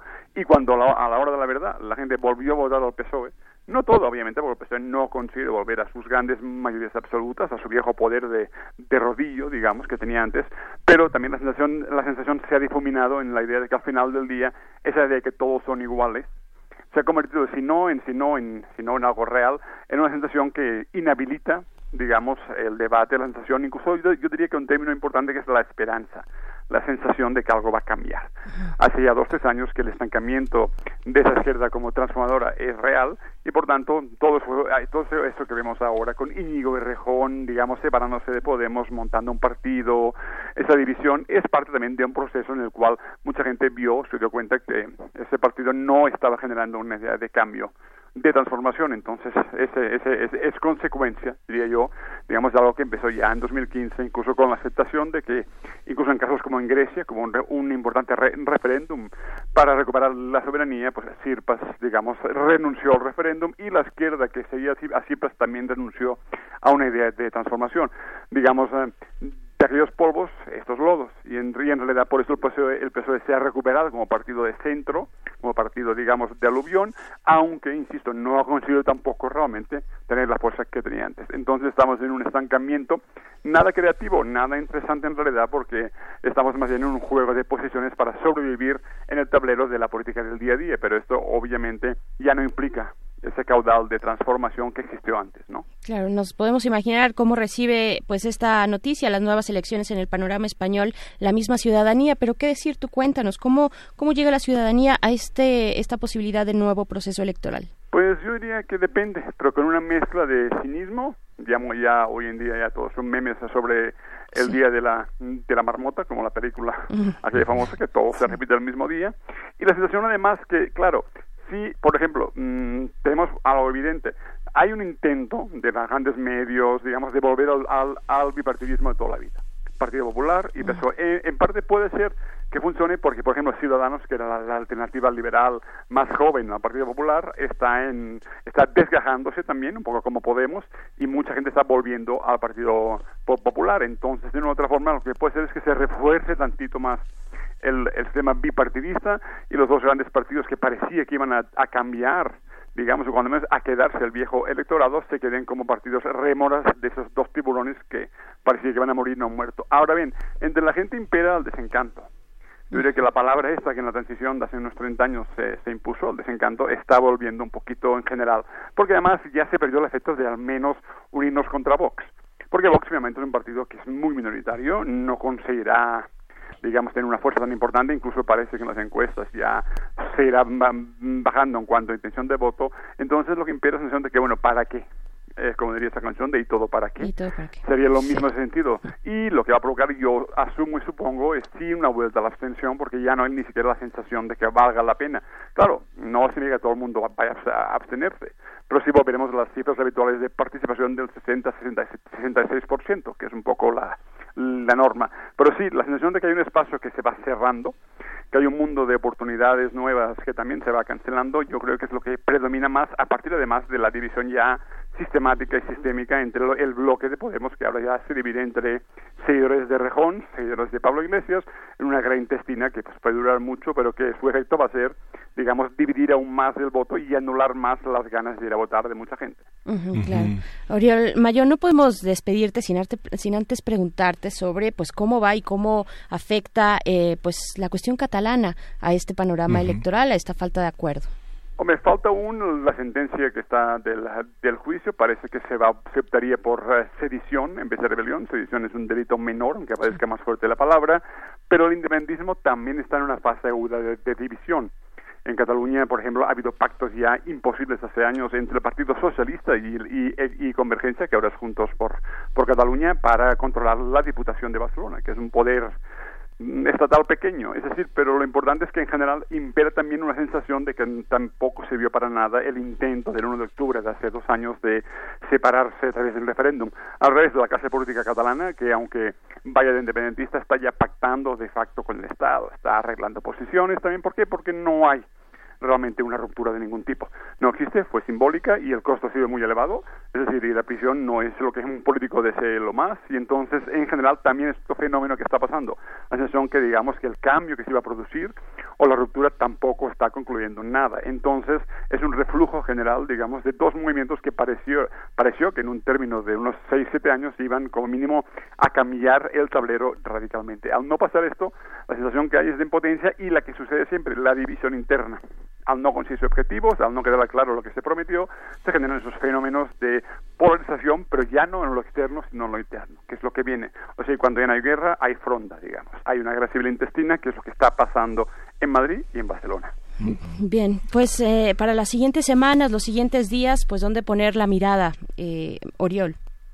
Pues el problema de la, la mirada es pensar en términos de que es curiosamente eh, ni si, no creo que sea posible que el PSOE recupere, por ejemplo, la mayoría absoluta.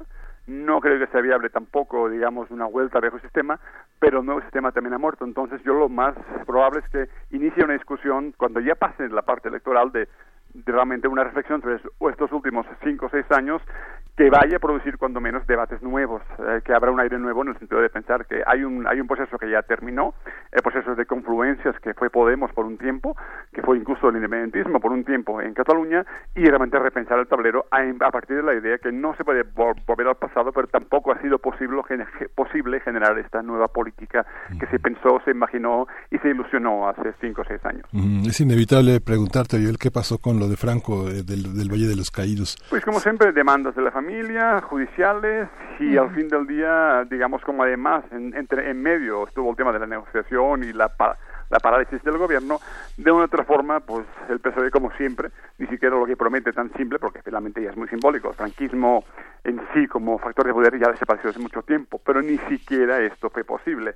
Eso demuestra incluso a qué punto la, la inanidad del PSOE, su incapacidad de cambiar incluso en lo simbólico, ha sido tan, tan importante que ni esto conseguimos, digamos. Entonces, realmente, al PSOE le importa más, por ejemplo, que no cambie el tema de la reforma laboral, que sigue siendo brutal, las, las formas de despido que existen del trabajo. Es decir, pero lo simbólico tampoco existe para ellos y no ha sido posible cambiarlo. Entonces, realmente, yo, yo diría que en general el PSOE ha vuelto a ser lo que siempre supimos que era, un partido como de Estado, un partido de administrar el sistema y administrar lo que hay en, a partir de los intereses que están detrás, que sobre todo es la gran banca, que es quizá el último gran poder que queda de la economía española en el mundo, ¿no? Entonces, realmente, digamos, las pequeñas cosas ni siquiera han sido posibles porque lo grande tampoco es concebible. En ese espacio cada vez más más cerrado, cada vez más, más angustioso, digamos, el PSOE ni siquiera le importa ya digamos, fingir que al menos Franco se fue del Valle de los Caídos.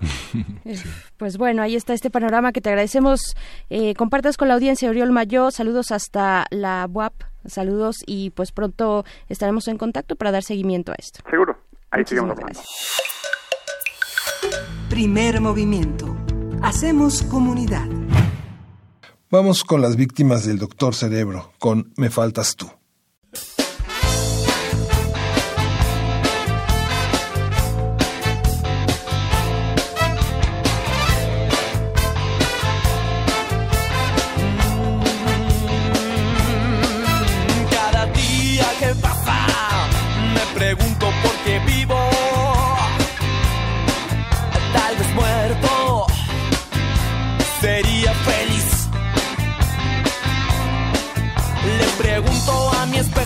Está enfrente de mí. Ya mis ilusiones se fueron de aquí y en las luces del cielo te vi caminar. Y a veces espero un ángel que me venga a salvar.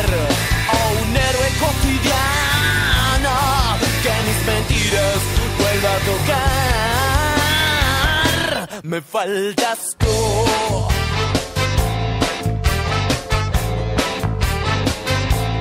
Faltas tú. Ah, cada día que pasa, me pregunto por qué vivo. Tal vez muerto, sería feliz.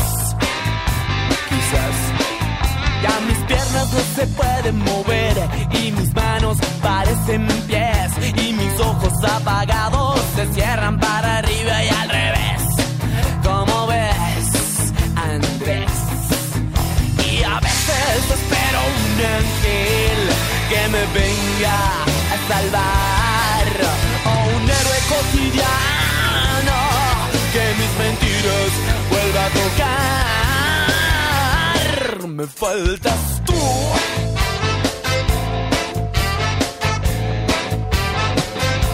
me faltas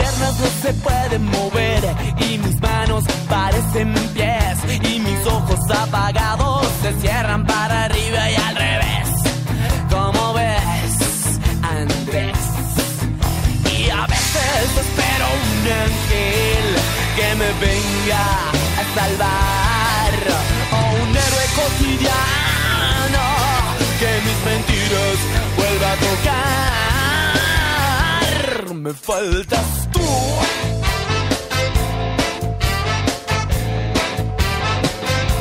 Me faltas tú.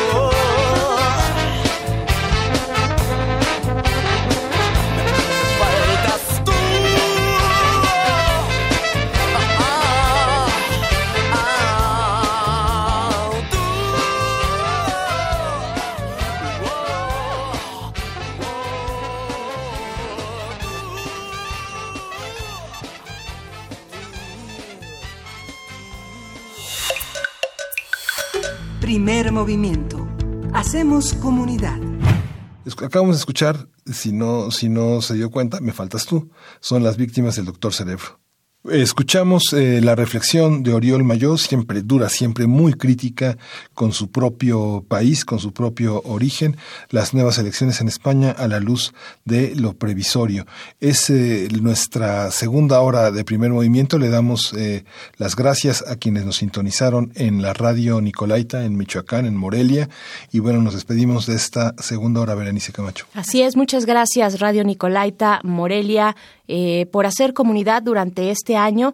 Es eh, fue una gran noticia, de verdad, cuando nos enteramos, haciendo un poco de memoria, que ustedes y, y nosotros que haríamos estos puentes para hacer comunidad universitaria. Así es que ojalá dure mucho más este acuerdo, esta forma de estar en contacto y pues muchísimas gracias. Vamos ahora sí al corte de la hora.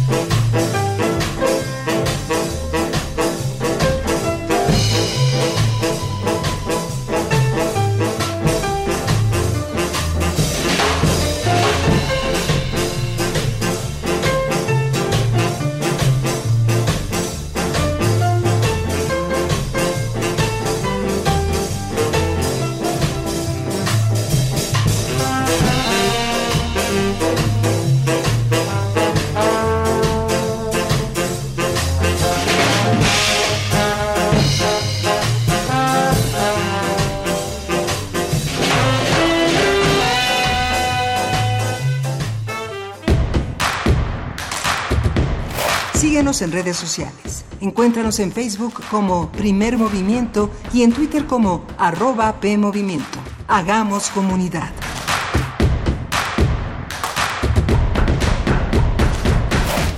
Muy buenos días, estamos de vuelta en primer movimiento después de este corte. Estamos iniciando ya nuestra tercera hora en este día, que es un día especial, por supuesto, este martes 31 de diciembre, el último día del 2019. Y estamos en cabina saludándoles, acompañando su vacación, si es que están de vacaciones, eh, y si no, también su jornada laboral. Miguel Ángel Quemain, ¿cómo estás? Hola, Berenice Camacho, buenos días. Buenos días a nuestros radioescuchas que siguen desde las 7 de la mañana esta transmisión y quienes acaban de sintonizar, también eh, bienvenidos a esta tercer hora de primer movimiento, que tenemos un programa que lo que queda es un programa muy interesante. Así es, hemos eh, compartido con ustedes, bueno, ustedes saben que la universidad, la UNAM, se va de vacaciones tres semanas, eh, vacaciones administrativas, estamos ya, está corriendo la segunda semana y todavía la tercera será eh, la próxima será eh, de programas grabados de una selección que ha hecho la producción de primer movimiento para ustedes, donde se recuperan algunas conversaciones que tuvieron lugar durante el año, conversaciones importantes que creemos eh, necesario traer aquí a esta mesa, en una mesa de reflexión, además, Miguel Ángel, en el último día del año, un año que ha sido complicado, pero que además de lo complicado que ha sido, queremos que ustedes en nuestras redes sociales nos digan pues cuáles son los pronósticos, si es que se vale tener esa bola de cristal eh, a través de redes sociales, los pronósticos o qué, cuáles son sus, sus proyecciones para el próximo año en temas sociales, culturales en nuestro país y en el mundo. Por ejemplo, la producción nos recordaba que 2020 es año de Olimpiadas en Tokio. ¿No? Vamos a tener un año de Olimpiadas y nos dice Uriel Gámez que es año bisiesto. Así que haga sus cuentas. Hagamos las cuentas, eh, cuentas claras. Chocolate espeso, dirían las abuelas. ¿Cuántas personas nacen en el 29 de, febrero? Es algo que es, que es bastante inusual, se recorre hacia adelante hacia atrás según convenga a las personas y al, y, al registro civil, que es una de nuestras instituciones donde podemos eh, asomarnos a ver quiénes somos y quiénes fuimos en esos días de, de registro. Tenemos una, una, mesa del día, el día de hoy, una mesa que eh, se titula Tenemos que hablar de Plácido. Por supuesto que es de Plácido Domingo y es prácticamente una de las colitas reflexivas del mito, un movimiento difícil, un contexto complejo, pero que, que, puso de manifiesto la necesidad de hablar, de crear protocolos, de crear un espacio de diálogo. También, también a veces uno habla muy enojado, muy resentido, pero justamente eh, estamos haciendo comunidad para que ese enojo y ese resentimiento encuentre cauces. No lo ocultemos, vamos a, manifestarlo, pero vamos a conducirlo de una manera en la que todos salgamos ganando. Así es, Miguel Ángel, qué importante, porque el Me Too precisamente es ese movimiento que a todos, a todas, nos ha puesto frente al espejo. ¿no? Nos ha puesto frente al espejo en lo individual, en lo colectivo, en lo social, en lo cultural, en nuestras relaciones cotidianas, en nuestros lazos afectuosos, en fin, de verdad que ha sido un ejercicio de reflexión importante el que ha traído a través del movimiento de los derechos por las mujeres, de eh, pues para eliminar, erradicar la violencia de género, lo que ha traído eh, pues movimientos como el Me Too, entre otros que hemos tenido, pero este que viene, digamos que, que, revienta, que explota en Estados Unidos eh, y que viene también con sus reminiscencias hacia México eh, durante este año. Y pues bueno, de eso va nuestra mesa, pero antes vamos con la poesía necesaria. No sé si quieras decir algo. Sí, vamos a hablar de El Rencor al Rencor. Es un poema de Silvino Campo, una de las mujeres más importantes en el desarrollo de la cultura en el continente, una de las mujeres que presidió, que una de las batutas de la revista Sur, que tanto nos dio y que tanto enriqueció el movimiento que Alfonso Reyes eh, encabezó en México, este gran movimiento de la primera mitad del siglo XX que dio origen a tantas revistas, a tantas publicaciones, esto lo vamos a tener en la voz de Berenice Camacho. Primer movimiento. Hacemos comunidad. Es hora de Poesía Necesaria. Bien, pues Silvana Ocampo, una de las grandes escritoras argentinas del siglo pasado, una bonaerense que nació en 1903 dentro de una de las familias más acomodadas, aristócratas del país, fue la más pequeña de seis hermanas y en algún momento declaró, o al menos eso dice la leyenda, que ella decía sentirse como el etcétera de la familia. De Silvana Ocampo vamos a escuchar el poema Al Rencor y en la música, en la música acompañamos con uno de los grandes del siglo XX, Johnny Cash, también compositor, actor, guitarrista, una de las figuras más grandes del country, por ejemplo. Él murió en septiembre, pero del año 2003, y pues de, de Johnny Cash vamos a escuchar la canción que es casi una sentencia. Se titula God, God's Gonna Cut You Down. Así es que vamos con esto de Silvana Ocampo, que se titula Al Rencor. No, no vengas, te conjuro, con tus piedras, con tu vetusto horror, con tu consejo, con tu escudo brillante, con tu espejo, con tu verdor insólito de hiedras. En aquel árbol la torcaza es mía, no cubras con tus gritos su canción, me conmueve, me llega al corazón, repudia el mármol de tu mano fría, te reconozco siempre, no, no vengas, prometí no mirar tu aviesa cara cada vez que lloré sola en tu avara, desolación, y si de mí te vengas, que épica sea al menos tu venganza, y no cobarde, oscura, impenitente, agazapada en cada sombra ausente, fingiendo que además hiere tu lanza. Entre rosas, jazmines y envenenas que envenenas, ¿por qué no te ultimé yo en mi otra vida? Haz brotar sangre al menos de mi herida, que estoy cansada de, de morir apenas.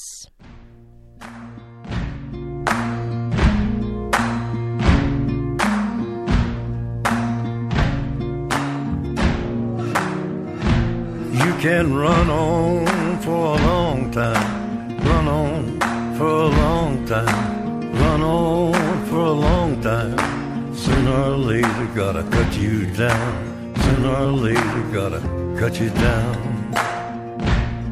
Go tell that long tongued liar, go and tell that midnight rider. Tell the rambler, the gambler, the backbiter, tell him that God's gonna cut him down. Tell him that God's gonna cut him down. Well, my goodness gracious, let me tell you the news. My head's been wet with the midnight dew. I've been down on bended knee, talking to the man from Galilee. He spoke to me with a voice so sweet. I thought I heard the shuffle of angels sweet. He called my name and my heart stood still. When he said, John, go do my will. Go tell that long tongued liar. Go and tell that midnight rider. Tell the rambler, the gambler, the backbiter. Tell him that God's gonna cut him down. Tell him that God's gonna cut him down. You can run on for a long time. Run on for a long time. Run on for a long time. Sooner or later, gotta cut you down. Sooner or later, gotta cut you down. Well, you may throw your rock, hide your hand, working in the dark against your fellow man. But as sure as God made black and white, what's done in the dark will be brought to the light. You can run on for a long time, run on for a long time, run on for a long time. Sooner or later, gotta cut you down. Sooner or later, gotta cut you down. Go tell that long tongued liar. Go and tell that midnight rider. Tell the rambler, the gambler, the backbiter. Tell him that God's gonna cut you down. Tell him that God's gonna cut you down. Tell him that God's gonna cut you down. Primer movimiento. Hacemos comunidad. La mesa del día. Plácido Domingo, sí, Plácido Domingo, el cantante, fue acusado por acoso sexual por nueve mujeres que ofrecieron su testimonio a la agencia de noticias estadounidense Associated Press sobre el tema. De acuerdo con la investigación periodística, el cantante de ópera presionó a sus víctimas para que mantuvieran relaciones sexuales a cambio de trabajos y en caso de negarse las castigaba profesionalmente. Las acusaciones de ocho cantantes y una bailarina se remontan a la década de 1980 y se extienden por tres décadas. La agencia de noticias solo identificó a una de las víctimas como la mezzosoprano Patricia Wolf. En respuesta, el tenor expresó que era doloroso ser señalado por molestar a alguien, pero aseguró que las acusaciones son inexactas. A través de un comunicado, Plácido Domingo aseveró que las reglas y valores por los que hoy nos medimos y debemos medirnos son muy distintos de cómo eran en el pasado. Las acusaciones contra el cantante de ópera han provocado la cancelación de algunas de sus presentaciones en Estados Unidos, muy poquitas, mientras que en el continente europeo su agenda se mantiene e incluso lo defienden. Algunos festivales europeos han manifestado su apoyo a Plácido Domingo al tiempo que han condenado las agresiones sexuales, pero han pedido esperar el desarrollo de los acontecimientos. Así es, pues conversaremos sobre las acusaciones de casos de acoso sexual que sucedieron muchos años antes, este tipo de, eh, eh, acusaciones, del cual Plácido Domingo pues es un ejemplo, eh, cómo tratarlas, en qué contextos, cómo evitar revictimizar a quien señala, a quien acusa y cómo respetar la presunción de inocencia. Nos acompañan en esta cabina Argentina Casanova, defensora de los derechos humanos de las mujeres, niñas, especialista, el de las mujeres y niñas, especialista en atención y derechos de víctimas de violencia de género, integrante de, diversos, de diversas organizaciones y redes de defensa. Bienvenida Argentina, gracias por estar acá. Muchas y va a estar también en un momento eh, Miriam Gerade, ella es profesora del Colegio de Filosofía y Letras de la UNAM y ella es doctora en Filosofía por la Sorbona de París. Su trabajo se centra en la violencia del lenguaje y recientemente publicó un trabajo que se llama Violencia, una lectura desde la deconstrucción de Jacques Derrida bajo el sello de metales pesados. Bienvenida, eh, Miriam Gerade.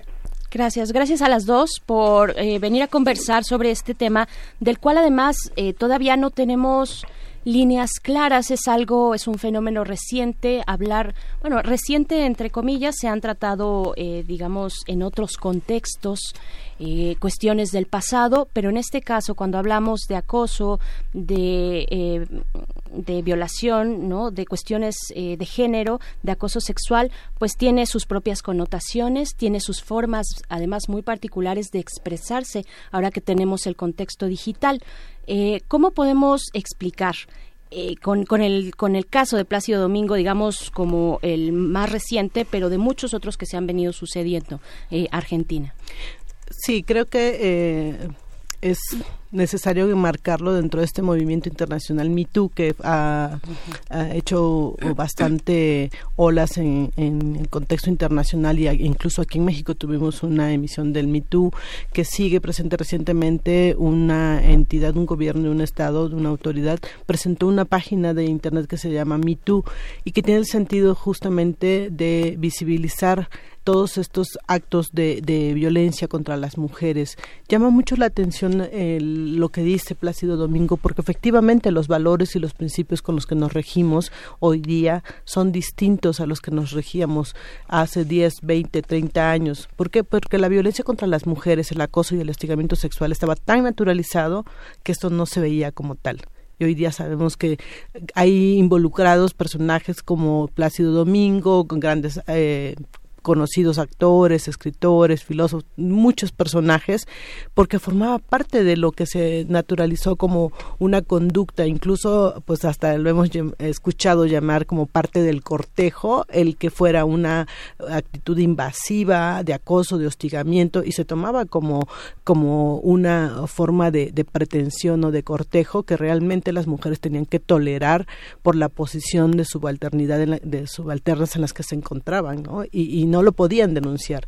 Es muy bueno que existan leyes como la iniciativa que se propone para Nueva York, que se puedan denunciar estos hechos del pasado. Conozco y en el acompañamiento que he brindado a mujeres y niñas víctimas de violencia, hechos de violencia que se relacionan con su infancia, que conductas eh, pasivas frente a la violencia se remiten a haber sido abusadas cuando eran niñas. Sí, hay un código, hay un código, hay un código de costumbres al que remite eh, Plácido Domingo, que las reglas y valores por los que hoy nos medimos y debemos medirnos son muy distintos. Sin embargo, hay también un tema de la reparación. ¿no? Hay, hay personas que han sido abusadas y que no se pueden recuperar. Y que no tiene que ver con ser fuerte, échale ganas, sino que hay un verdadero daño incapacitante en las tareas intelectuales, en las tareas laborales, en la vida común, en organizar una amistad, el tener confianza, en ir a una reunión donde van más hombres que mujeres, no sé, cosas que requieren una reparación del daño. Totalmente, creo que el, planteamiento y, es una constante que a mí me gusta mucho retomar de la reparación. El principio de la reparación es devolver al estado anterior en el que se encontraba a la persona, a la víctima.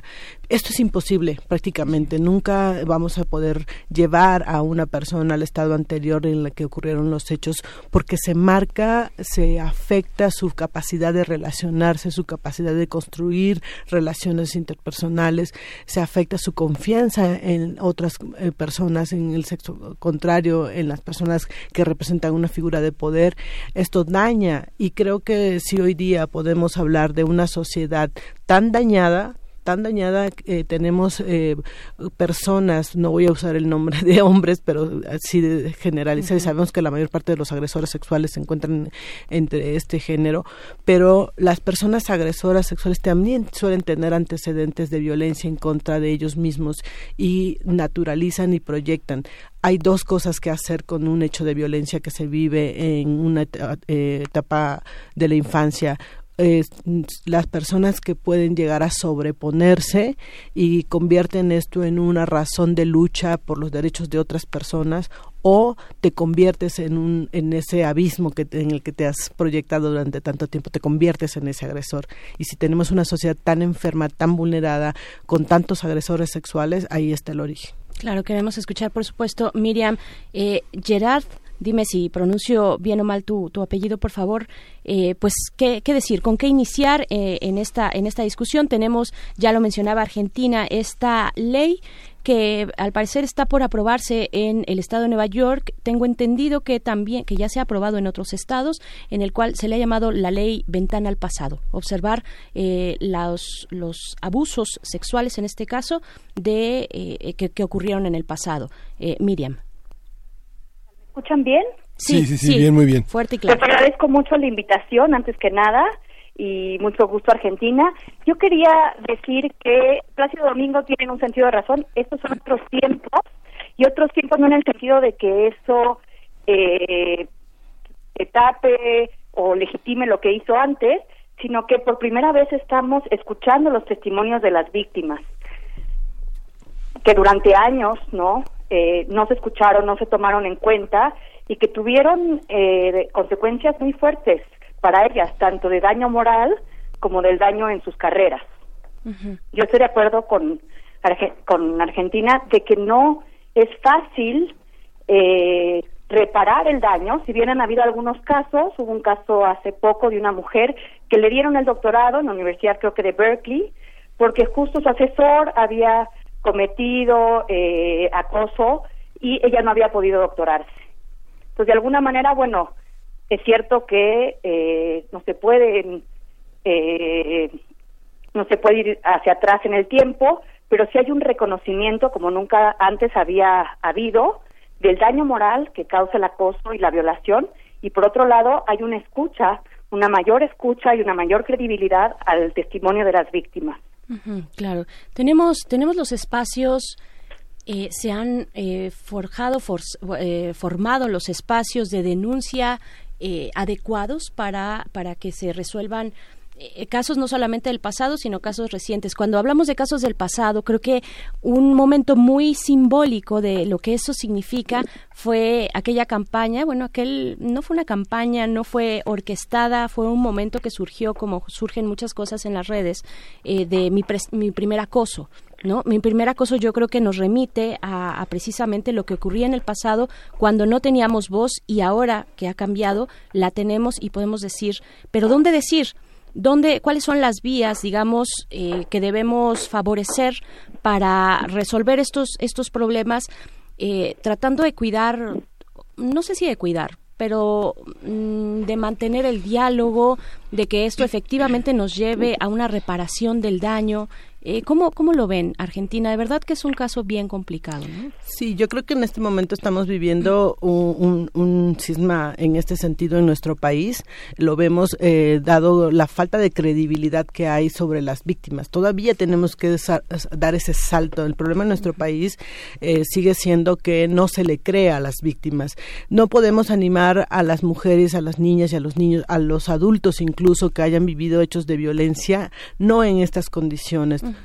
Recientemente vimos cuando se dio el fenómeno del Me que se centró el ataque en las víctimas, en cuestionar si tenían o no eh, derecho de hacer estas manifestaciones. Yo no me imagino cómo, cómo podríamos como sociedad apoyar, digo, yo, yo sí creo y, y, y, conozco y sé cómo se construyen las vías, pero me refiero a la sociedad, no está lista y lo ha demostrado en estos últimos meses, incluso en el contexto actual en el que se pone en entredicho la credibilidad de la víctima y es una estrategia el desprestigio de las víctimas para que su palabra esté en, eh, bajo bajo escrutinio público y no partir del principio de, de creerle a la víctima. Si no aplicamos, si no logramos transformar este principio como sociedad, no estamos en posición de garantizarle a las personas que hayan vivido estos hechos que se denuncie. Por, o sea, ese es el problema. No podemos dar el el salto. Sin embargo, eso no significa que no tendríamos que estar construyendo mecanismos de denuncia para que quienes deseen hacerlo lo, lo hagan, como desde la sociedad civil sin duda, porque todavía enfrentamos este, eh, esta eh, violencia estructural que se vive desde las instituciones por la falta de credibilidad, la falta de apoyo hacia las víctimas. Y ya no digamos de los eh, delitos en general, ¿no? O sea, hablamos de la justicia institucional, la impunidad, el, el, el, índice de impunidad es altísimo, Miguel Ángel. Sí, no, eh, es que es muy interesante eso que señalan, porque tanto en Colombia, en Perú, en Argentina, en Chile, en México, se han hecho trabajos, digamos, pensando en el porcentaje de falsas denuncias de acoso, digamos que las venganzas que tienen en la mayoría de los casos llega entre el 2 y el 2.7%, que es muy bajo. en realidad, este, hay una parte que la propia cultura niega, niega la, la, posibilidad de credibilidad. No hay, no hay evidencia estadística de que en realidad haya un 50% de mujeres que declaran o de, o de víctimas que sea falso, ¿no? Digamos, son pequeños, son, es, el porcentaje es muy, muy bajo. Sí, es. Eh, Miriam, sí. por favor. Yo quería decir que tenemos que volver a construir eh, una noción de testimonio y una noción de prueba, porque también es esa dificultad. No quiere decir que el, esta frase que inventaron en Estados Unidos en estas protestas del Me Too, de Believe All Victims, créanle a todas las víctimas, quiere decir que no hay un debido proceso, pero sí implica escúchenlas con seriedad. La cuestión ahí es, por ejemplo, en el caso de Plácido Domingo, ¿qué pruebas puedes tener, no, de que alguien te puso la mano cuando estaba cenando? Sí. Entonces hay que cambiar también la noción de coherencia en el testimonio. Algunas filósofas que vivieron eh, acoso, como Linda Alcoff o Susan Britton, han hablado mucho de esto, de que de la, la, dificultad que hay al llegar a las cortes, en donde se pide una cierta coherencia eh, para un hecho que implica un trauma o por otro lado una falta de credibilidad pensando en que pues son mujeres histéricas que no saben o que se están queriendo vengar están queriendo tomar provecho. Entonces por supuesto que implica una cultura un cambio cultural Sí, yo recuerdo la, digamos la argumentación que hizo Pierre Bourdieu sobre el caso de la dominación masculina que era muy interesante. Había en 1994 un estudio de Eugène Canin que señalaba con eh, hizo el trabajo sobre las falsas violaciones. Y luego otro otro estudio que es muy difundido en Estados Unidos que es el estudio de Charles McDowell que señaló sobre todo en, en asuntos militares que el porcentaje podía llegar hasta un 20% de acusaciones falsas, pero en el ámbito civil no era así. Este estudio es de 1985 y el otro es de 1994, cuando muchas de las conquistas no habían tenido lugar, ¿no? Claro, sí. Eh, pensando un poco y retomando esto, eh, recordaba un texto de Slavoj Žižek donde plantea justamente que cuando se da un testimonio de la coherencia permanente en el testimonio evidencia que pues no hay un daño, que las alteraciones durante la narración del testimonio del, del, evento traumático puede tener saltos y contradicciones. Si, o sea, si las autoridades, si estos principios que desde la teoría y estudiosos de la violencia nos plantean, justamente lo tomaran en cuenta, pues no pedirían y no, no, no observarían los testimonios de las víctimas de violencia sexual y las víctimas de acoso como lo reciben. No, no habría este cuestionamiento, ah, porque no es congruente, porque no tiene coherencia, porque da saltos, porque es contradictorio pero justamente lo vemos ahí, o sea, no hay una eh, mirada de, de, la, de los hechos de violencia del acoso contra las mujeres desde la teoría, justo hacia el análisis, este cuestionamiento que se hace a las manifestaciones de protesta de, las, de, la, de los grupos feministas que se está mirando como si fuera un hecho de violencia. Hay una, hay una distinción. Una cosa es la violencia y otra cosa es la agresividad que pueden llegar a desarrollarse como formas de protesta. Y justamente evidencia pues que no hay una mirada crítica, no hay un análisis serio. O sea, estamos eh, sobre la improvisación de quienes se supone que tendrían que ser especialistas en temas de violencia y víctimas. Claro, la protesta. Eh, Miriam, que además nos toca en un hecho muy reciente, ¿no? De esta semana que está todavía hoy, de hecho, hoy está convocada una marcha eh, por parte de las colectivas feministas para hablar de estos eh, señalamientos, de estas presunciones de violación de, eh, de, policías sobre personas menores de edad, ¿no? Sobre jóvenes. ¿Qué decir de, de la protesta que se ha vertido en este sentido, en el sentido, digamos, de la manifestación pública, en el espacio público, pero también en el virtual, en las redes que se han, que se han ido tejiendo?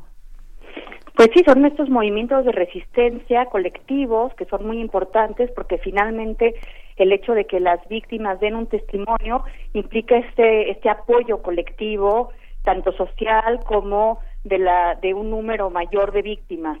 Y claro, siempre se trata de criminalizar a la protesta, pero creo que en este caso la protesta está mostrando algo muy grave, que es que la propia policía, que el, quien debería de resguardar no eh, la seguridad de los ciudadanos también comete está cometiendo violaciones. Claro, hablemos de otro tema también en este sentido cuando se señala, cuando se señala de esta manera, bueno, eh, una estrategia, y lo han, lo, lo, han comentado las dos, una estrategia de las personas que defienden los derechos de las mujeres, pues es creerle. Es creerle a la víctima. Eh, hay una infinidad de hashtags y de campañas para creerle a quien, quien denuncia acoso sexual. Pero hablemos también de otra parte que al menos en México y creo que también en Estados Unidos es, eh, es una realidad, que es la presunción de inocencia y el debido proceso. ¿Cómo leer estos casos bajo esos parámetros? ¿A quién le toca eh, pues preservar el debido proceso? ¿Qué le toca a las mujeres que denuncian? ¿Cómo, cómo lo leemos Argentina? Pues, en ese sentido yo creo que eh, el, el, hecho de, difundir videos que tienen una clara intención de desvirtuar el dicho de la víctima, eso ya le quita seriedad, cualquier seriedad a una institución respecto a cómo está investigando. Luego sales y dices que extraviaste pruebas. Me parece que hay una grave deficiencia en ese sentido porque justamente deberíamos de, tener la confianza y la certeza en el debido proceso para ambas partes. El principio del debido proceso tiene el propósito de garantizar a ambas partes un resultado justo y que se apegue y que se acerque a darle justicia a ambas partes, ¿no? la dimensión del hecho y eh, si este ocurrió o no.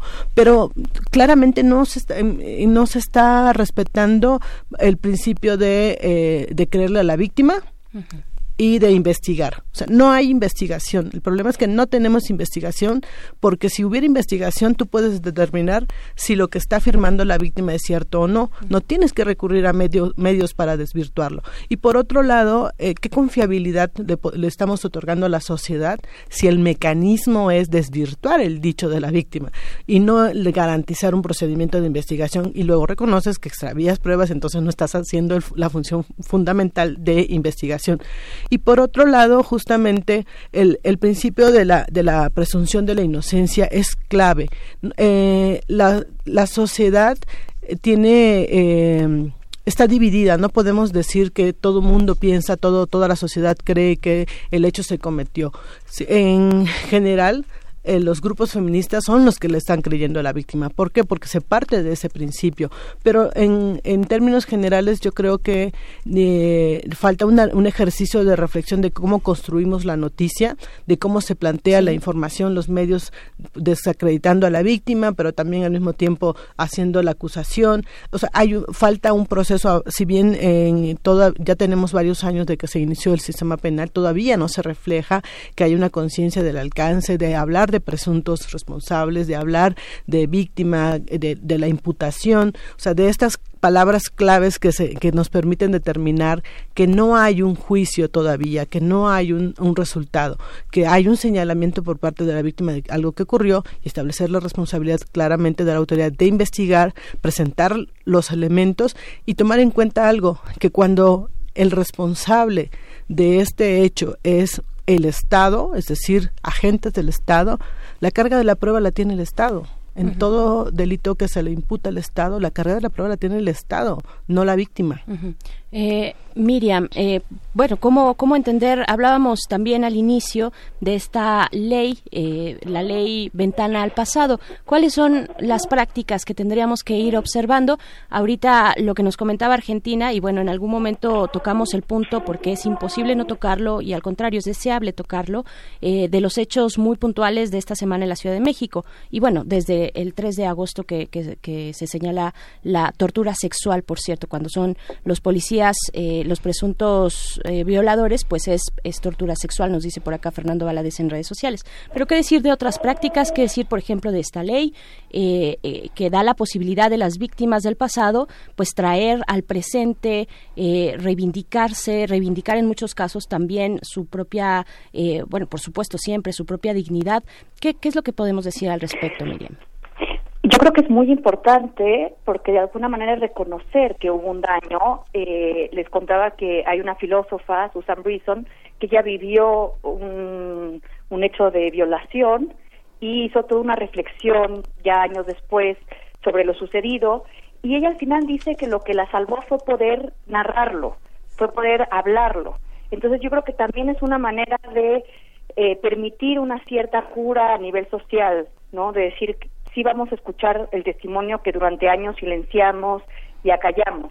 Lo que creo que es muy importante, digo, más allá de que sí tiene que haber una reflexión jurídica sobre el debido proceso, pero también sobre las pruebas que se piden, sobre la coherencia que se exige a los testimonios y por otro lado, eh, digamos, aquello que nos da ciertos juicios, ¿no? Yo eh, leí que durante muchos años no se concebía la violación homosexual, por ejemplo o, o sea, seguimos teniendo como ciertas eh, ciertos sesgos en nuestros juicios que nos hace eh, ya no creerle una víctima de principio. Entonces eso es algo que tenemos que revisar, pero sobre todo creo que lo que está en juego en este momento es volver a plantearse cómo eh, resistir y cómo romper con una cultura de la misoginia que es muy estructural y que tiene que ver con cómo se concibe el cuerpo de las mujeres, con cómo se concibe su sexualidad con la noción de consentimiento que hay que volver a replantear, ¿no? ¿Qué significa consentir? Por ejemplo, la noción de violación intramarital, durante muchos años parecía una contradicción en términos, ¿no? Si hay un casamiento, entonces no puede haber violación, mientras que hoy es algo que jurídicamente ya se reconoce. Entonces, bueno, esto implica como, eh, siempre articular eh, nuevas violencias y abrir los marcos de reconocimiento.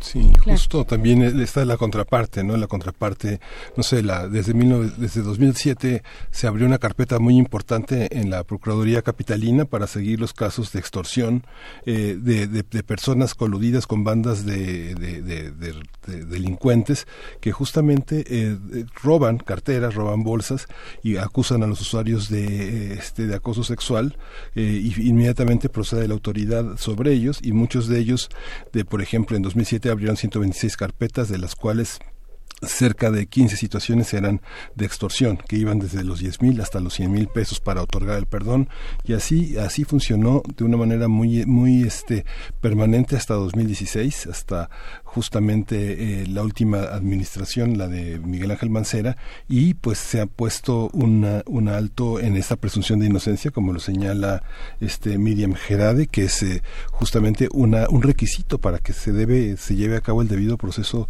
de alguien que es acusado de acoso en el metro, ¿no? Digamos que sabemos por los grupos, por las redes sociales, que hay un, hay un hashtag de el arrimón consensuado, ¿no? Que genera una violencia también muy fuerte a pesar de que haya un, un consenso frente, a, digamos, a las personas que no lo consensan. Y la quisiera, actividad... Quisiera agregar algo a lo que estás diciendo. Mira, yo no dudo de que haya gente que manipule o que abuse y que intente tomar ventaja. Pero tampoco creo que esto deba ser como un contraejemplo para decir, miren, como existen estos, ya no hay que escuchar a los otros. Creo que puede ser eh, algo un poco peligroso. Evidentemente que sí lo hay y de nuevo hay que volver a replantear el debido proceso. Lo que sí es cierto es que vivimos también en esta era tecnológica en donde cualquiera de nosotros es un testigo eh, que puede dar pruebas, ¿no? Porque todos tenemos celulares con cámaras de video, o no todos, pero muchos con cámaras de video y cámaras fotográficas. Entonces lo que ha estado pasando también es que eh, proveemos pruebas. Sí. Claro, Argentina. Sí, yo creo que, hay, que otro tema que tenemos que poner sobre la mesa y que se parece diluir en medio de, de, esta discusión sobre si le creemos o no le creemos a las víctimas, si las víctimas son, están mintiendo o no están mintiendo, es el tema de la credibilidad sobre las corporaciones policiales. Tenemos un contexto y un antecedente de tortura sexual, efectivamente, eh, muchos de los casos en los que se señalan eh, detenciones arbitrarias, detenciones ilegales, incluso eh, arresto domiciliario, etcétera, etcétera, hay eh, numerosos casos de mujeres que denuncian tortura sexual. Tenemos una sentencia muy reciente de la Corte Interamericana del Estado mexicano por parte de policías también que ejercieron tortura sexual contra un grupo de mujeres. Tenemos eh, otras eh, sentencias anteriores. Entonces no podemos perder de vista. Atenco, Atenco este, y, los informes en, los centros penitenciarios. Así es, y en centros penitenciarios. O sea, no podemos perder de vista aquí que, o sea, no es algo nuevo. El problema es que no es algo nuevo problema es que señalar e imputar un hecho de esta naturaleza eh, el, sobre las corporaciones policiales y que eh, sea parte de un de esta violencia institucionalizada, de esta eh, lo que señalaba el relator contra la tortura, una práctica sistemática en el Estado mexicano, la tortura sexual, la tortura en todas sus formas. O sea, no podemos perder de vista quiénes son los responsables. O sea, aquí lo que tendríamos que estar cuestionando más allá de la credibilidad de la víctima es por qué no establecemos procedimientos que nos permitan tener la certeza de que tenemos policías confiables y que se desarticulen estas prácticas en el Estado, porque eh, si eso no es verdad, el caso que recientemente traemos en colación, lo cierto es que tenemos miles de casos que son totalmente ciertos y sentenciados por la Corte. Y eso es lo que nos debería de preocupar, porque tenemos una policía en la que no podemos confiar. Pero, y entonces, entonces, o sea, vaya, hay, hay informes, hay eh, el relator de la tortura, eh, vaya, hay movimientos, hay denuncias formales e informales, perdón, a través de redes sociales. Hay una evidencia muy amplia de lo que está ocurriendo en este momento y de lo que ha ocurrido desde siempre, pero digamos desde que empezamos a documentar y a darnos cuenta de que podíamos eh, denunciar de manera pública algo que además antes pues no estaba tan permitido ni tan bien visto socialmente que una mujer hablara de, que tuvo una agresión sexual. Pero ¿qué está pasando entonces en, el, al día de hoy, en el año 2019, cuando todavía seguimos discutiendo si le creemos o no a las víctimas? ¿Qué es lo que hay detrás, eh, Miriam Gerard? Sí, como te decía, yo creo que es una cultura de la misoginia y lo que hay que revisar es pues todas nuestras nociones de eh, cómo vemos a una mujer, cómo vemos su cuerpo, es decir, eh, cómo se objetiva la violencia sexual, pero creo que no hemos mencionado algo que es eh, un tema muy importante en este país, que son los feminicidios, en donde no se ha visto que haya un esfuerzo contundente del Estado para investigarlos y para terminarlos. Y eso pues también da pie a eh, no considerar que el Estado está luchando a favor de las mujeres o está garantizándoles su vida. Claro. Hay una parte también, digamos, hay una parte hipócrita en el discurso de Plácido Domingo, decir que eran otros hábitos, porque finalmente era lo naturalizado, como decía Argentina, era lo, era lo usual, pero frente a códigos de ética que también estaban ah, señalando lo contrario, estaban señalando un respeto por las personas, pero pues había que tolerar todo lo que la hipocresía y la doble moral eh, señalaba como este un, un halago, un piropo, una, una cosa frente a la que la víctima estaba inmovilizada, ¿no? Claro, y por primera vez también estamos viendo que hay consecuencias para, para los hombres. Digo, Strauss-Kahn, ¿no? Por ver el caso más conocido, eh, pues perdió la posibilidad de ser el presidente de Francia, que se veía como eh, su futuro, ¿no? Eh, Plácido Domingo creo que le están cancelando algunos conciertos, es decir, por primera vez también estamos viendo consecuencias, ¿no? Eh, para el lado de los hombres que perpetúan estos actos y que eh, tienen han tenido consecuencias muy fuertes para las víctimas. Claro, en cuanto a las consecuencias, eh, es, es deseable que, que se lleven de esta manera, que impacten en un ámbito, en el ámbito laboral tal vez de estas personas. Es la mejor manera de hacerlo.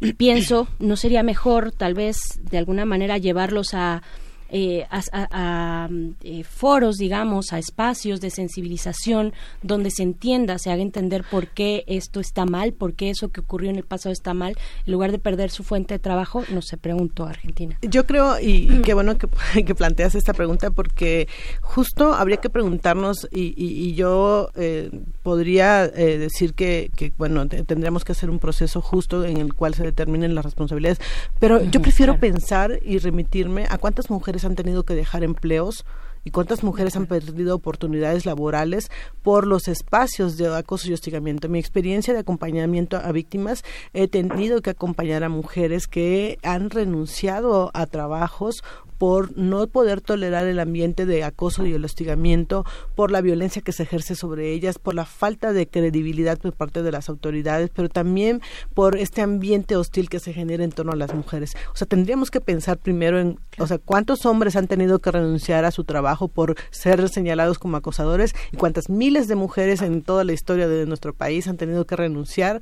y perder oportunidades profesionales laborales. Tú lo mencionabas, este caso de la, de la, de la persona que tuvo que postergar su doctorado. O sea, muchísimas cosas han tenido que perder las mujeres y nadie les cree, nunca se ha dicho, nunca se ha señalado. No significa que estemos en una posición de venganza.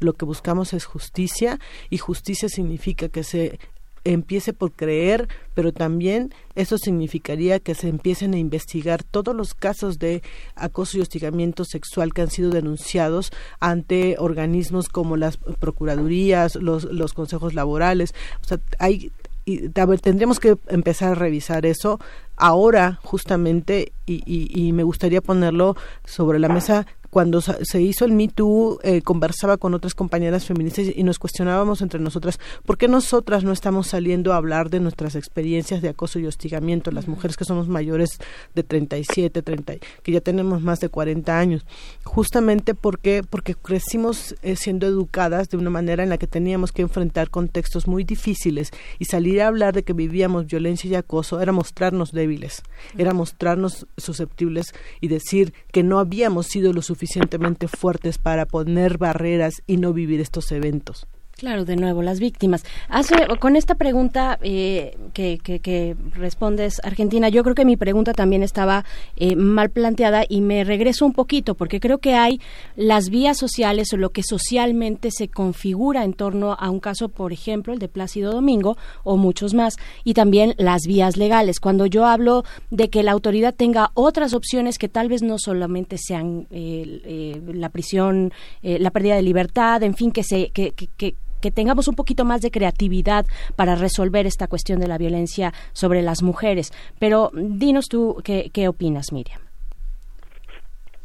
O sea, Bueno, ¿qué, ajá, ¿qué opinas de, de las sanciones? De las sanciones tanto sociales, culturales, como, o sea, la pérdida de trabajo, por ejemplo, ¿no? Este, esta- estas cuestiones, frente a lo que está haciendo o tendría que hacer la autoridad, eh, la, la impartición de justicia. Eh, el día de antier veíamos en un foro que organizó la jefa de gobierno, bueno, al inicio se daba cuenta de todos los eh, era un foro precisamente sobre los retos de la violencia contra las mujeres y al inicio abrían el foro con todo un listado de programas de atención, de, prevención, las unidades Luna, la línea de mujeres para detectar primeros signos de violencia, asesorías jurídicas en los ministerios públicos, una mujer en cada ministerio público de la Ciudad de México, en fin, unidades en territorio, etcétera, etcétera, etcétera. Bueno, todo eso es muy positivo, ¿no? Que haya prevención, que haya mecanismos para escuchar a las víctimas, para eh, que ellas den su testimonio, eso es muy importante. En cuanto a las sanciones es muy difícil, porque yo creo que habría que ver cada caso, no se podría generalizar. Eh, lo que siempre hay en el acoso es una relación de poder. Entonces es el poder que tiene eh, el perpetrador sobre otras. En el caso de Plácido Domingo, lo que estamos viendo también es que es alguien, yo sé que muy querido por muchos, un gran tenor, pero que en estos casos tenía un cierto poder sobre la carrera de esas mujeres. Les podían dar el papel o no mm. dar el papel. en el caso del filósofo Searle, pues si no aceptaban eh, acostarse con él o, o sus este sus avances, bueno, pues entonces les quitaba las becas de doctorado. Entonces, bueno, claro que ahí hay una relación de poder en donde puedes dañar y donde puedes tener eh, mucho más influencia, ¿no? En la vida de las víctimas. Yo creo que eso sí se tiene que ver cada caso. Por supuesto.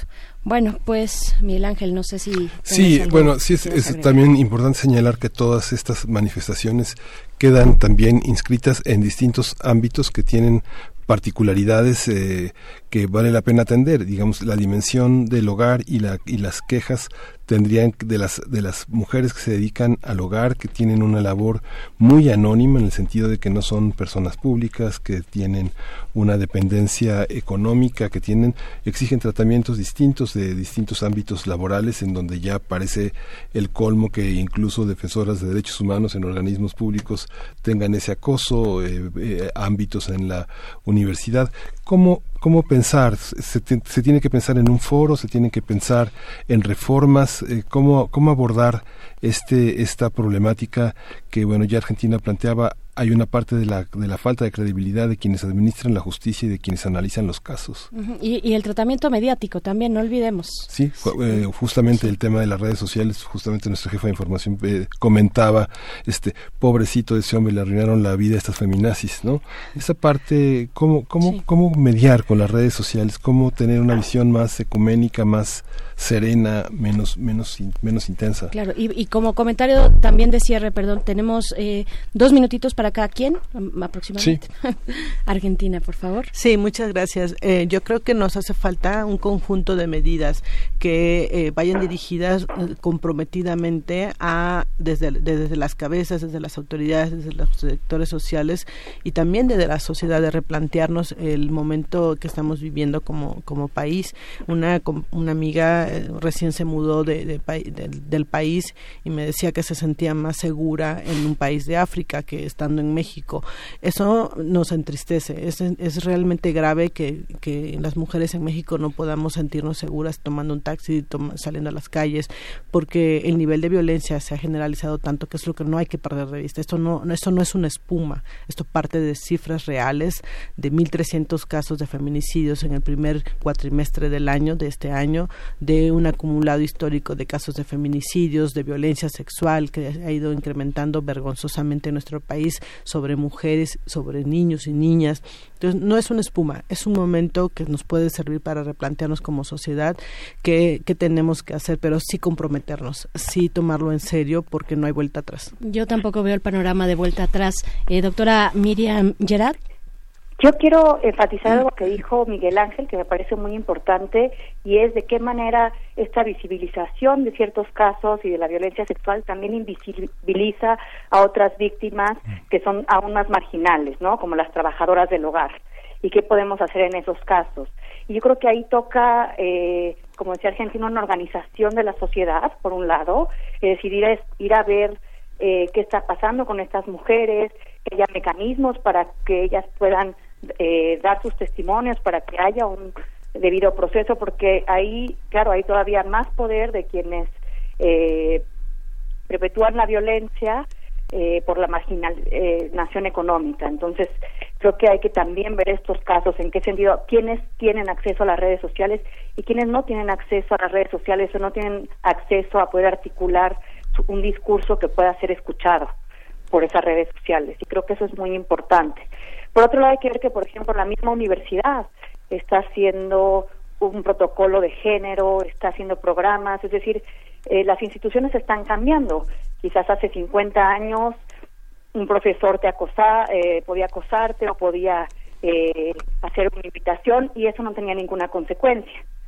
Pero ahora la universidad está inclusive poniendo de menos en mi facultad, ¿no? No sé qué tanto esté funcionando, no sé cómo lo estén llevando, o sea, no, no estoy muy enterada. Pero lo que sí es que hay una preocupación mayor por eh, resolver esos casos y sobre todo por condenarlos.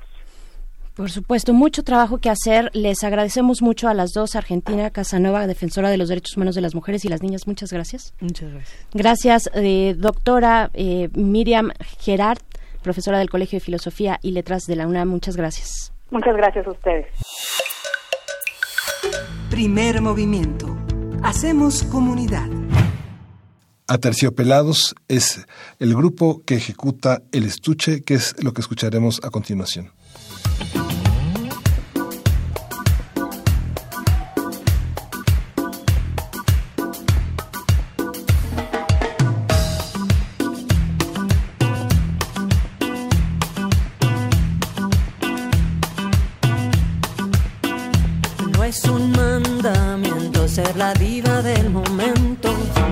¿Para qué trabajar por un cuerpo escultural? ¿Acaso deseas sentir en ti todos los ojos y desencadenar silbidos al pasar? Mira la esencia, no las apariencias. Mira la esencia, no las apariencias.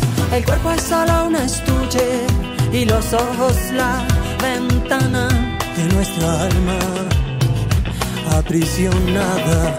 Mira la esencia, no las apariencias. Mira la esencia, no las apariencias. Que todo entra por los ojos, dicen los superficiales. Lo que hay adentro es lo que vale.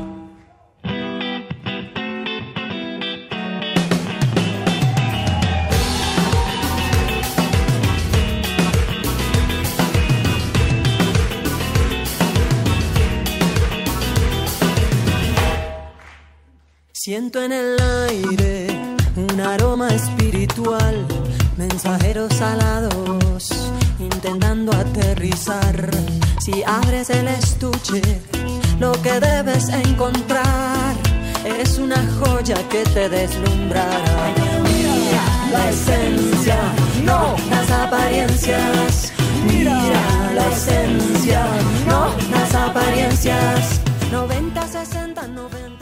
Regresamos de esta, de esta mesa, que en realidad esta mesa, Berenice, es un pretexto para, para poder reflexionar sobre eh, cómo hemos vivido. Muchas personas, eh, hombres y mujeres, hemos vivido sin quererlo, haciéndole daño a otros. Y yo creo que vale la pena pedir una disculpa, reconocer y reconciliarnos en ese aspecto porque nos permite saltar de una, de una relación, de un espacio, de un paisaje a otro.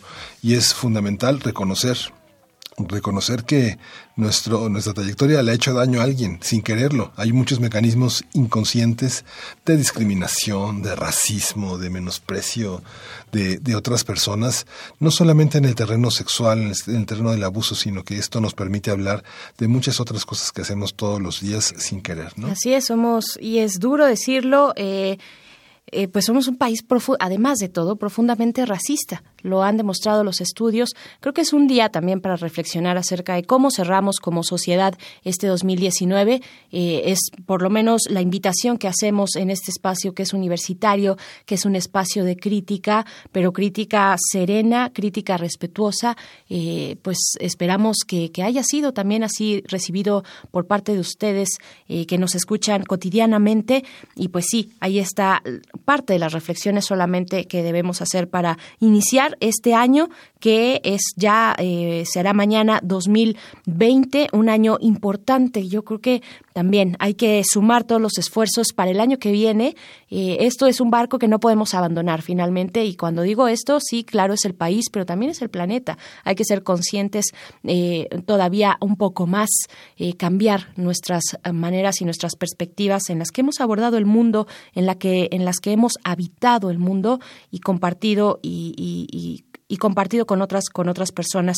Así es que, bueno, ahí está esta reflexión. Miguel Ángel, por mi parte, pues ha sido un gusto estar contigo por acá. Igualmente, este ¿eh? y espero que sigamos mucho tiempo más juntos reflexionando en este conjunto, en este, en este pimponeo, en este toma y daca del diálogo, ¿no? Decía Octavio Paz que conversar es humano y bueno, los dioses no, no, no, no conversan, solo dictan, solo dictan sus deseos y se cumplen en algunos casos, pero aquí es el diálogo. Y bueno, justamente en esta última eh, visión del año, no hicimos en primer movimiento una recolección de nuestros muertos, de las pérdidas, pero quiero que quiero decir que vale la pena que desde el gobierno federal se reflexione ampliamente sobre a quienes se les da y a quienes no se les da el pésame. Yo creo que es necesaria una reflexión más allá de las ideologías, más allá de las simpatías y reconocer a todas las personas que nos han dado un legado, a todos los artistas que vale la pena reconocer, a quienes vale la pena homenajear y reconocer como parte de nosotros. Así es, tuvimos pérdidas importantes eh, y hay que mantener también en la memoria porque es una forma de mantener viva eh, pues esa eh, suena completamente a un cliché pero es es, así. Mantener pues finalmente las experiencias los aprendizajes que nos dejan las personas en el paso de nuestras vidas y nosotros también hacia ellas pues bueno estamos ya por despedirnos en este último en este último programa del el 2019 este último programa de primer movimiento. Gracias a la producción de este programa voy a hacer una revisión de cada una de las caras que nos han acompañado y que han puesto su esfuerzo todos estos días, de lunes a viernes, desde eh, antes de las 7 de la mañana, estar aquí atentos, atentas, con un esfuerzo colectivo, un esfuerzo universitario, un esfuerzo que pues sí se ve se ve todos los días que a veces puede ser difícil afrontar cotidianamente un panorama como el que se ha planteado México en los últimos años, pero aquí hemos estado como, como equipo, también los que, los que ya no han estado aquí, los que ya no están, eh, pero que estuvieron y que nos dejan su huella, es también muy grato haber trabajado con ustedes, eh, los, las personas de servicio social, por supuesto, Miguel Ángel, pero también, bueno, un agradecimiento a Juana Inés de ESA, nuestra jefa de información, Toño Quijano, también del Departamento de Información, está por ahí, ¿quieres tú decir de producción? Sí, Uriel Gámez. Eh, Frida Saldívar, por supuesto. Está también Arturo González. También en la coordinación de invitados. Ahora está eh, Miriam Trejo en la titularidad, pero antes estuvo durante todo el año, al menos hasta octubre, nuestra querida Amalia Fernández, con quien además nos encontramos en la FIL de Guadalajara este año. Claro, también a los chicos de servicio social. En este año fueron solamente eh, chicos hombres. Eh, ya, ya vendrá o no más variado. Todos han sido experiencias fantásticas, chicos. Esperamos que eh, pues todos sus planes se, se, se, realicen con ese esfuerzo que les caracteriza, que hemos sido testigos nosotros aquí de, del esfuerzo que han puesto en cada uno de eh, pues de las participaciones que hemos compartido con ustedes. también mm, en las el redes sociales. Claro, las redes sociales, Vania Nuche, por supuesto, nuestra querida Vania gracias eh, los servicios social, que bueno, que todavía estarán algunos por acá, no todos. Adenir Martínez estuvo todo el año con nosotros, Jesús Pacheco también, Rodrigo Mota, eh, todos grandes personajes que nos que nos, que nos dieron mucho también, ¿no? A cambio. Sí, y pues a todo el equipo de producción, a todos los conductores, a toda la gente que hace posible la radio universitaria de Chihuahua, la radio Nicolaita en Morelia, Michoacán, les agradecemos, les damos un abrazo de fin de año y esperamos seguir juntos colaborando en esta aventura del pensar de la universalidad. Ahí está todo el equipo, pero lo hacemos extensivo a todos los que hacemos esta radio universitaria, Miguel Ángel, desde las personas que están atentas siempre en la recepción, en la puerta, en la entrada de este edificio eh, de Radio UNAM, hasta, vaya, todos, todos, ¿no? Desde ahí hasta donde termina esta, esta radio universitaria. Muchas, muchas gracias por este esfuerzo. Y pues gracias a ti, Miguel Ángel, gracias por este año. Gracias a ti, Berenice Camacho, por toda esta, por todo este entusiasmo y este poder, poder de hacer y de decir. Pues así nos despedimos. Muchísimas gracias. Esto fue Primer Movimiento. El mundo desde la universidad. Feliz año nuevo. Radio UNAM presentó Primer Movimiento. El mundo desde la universidad.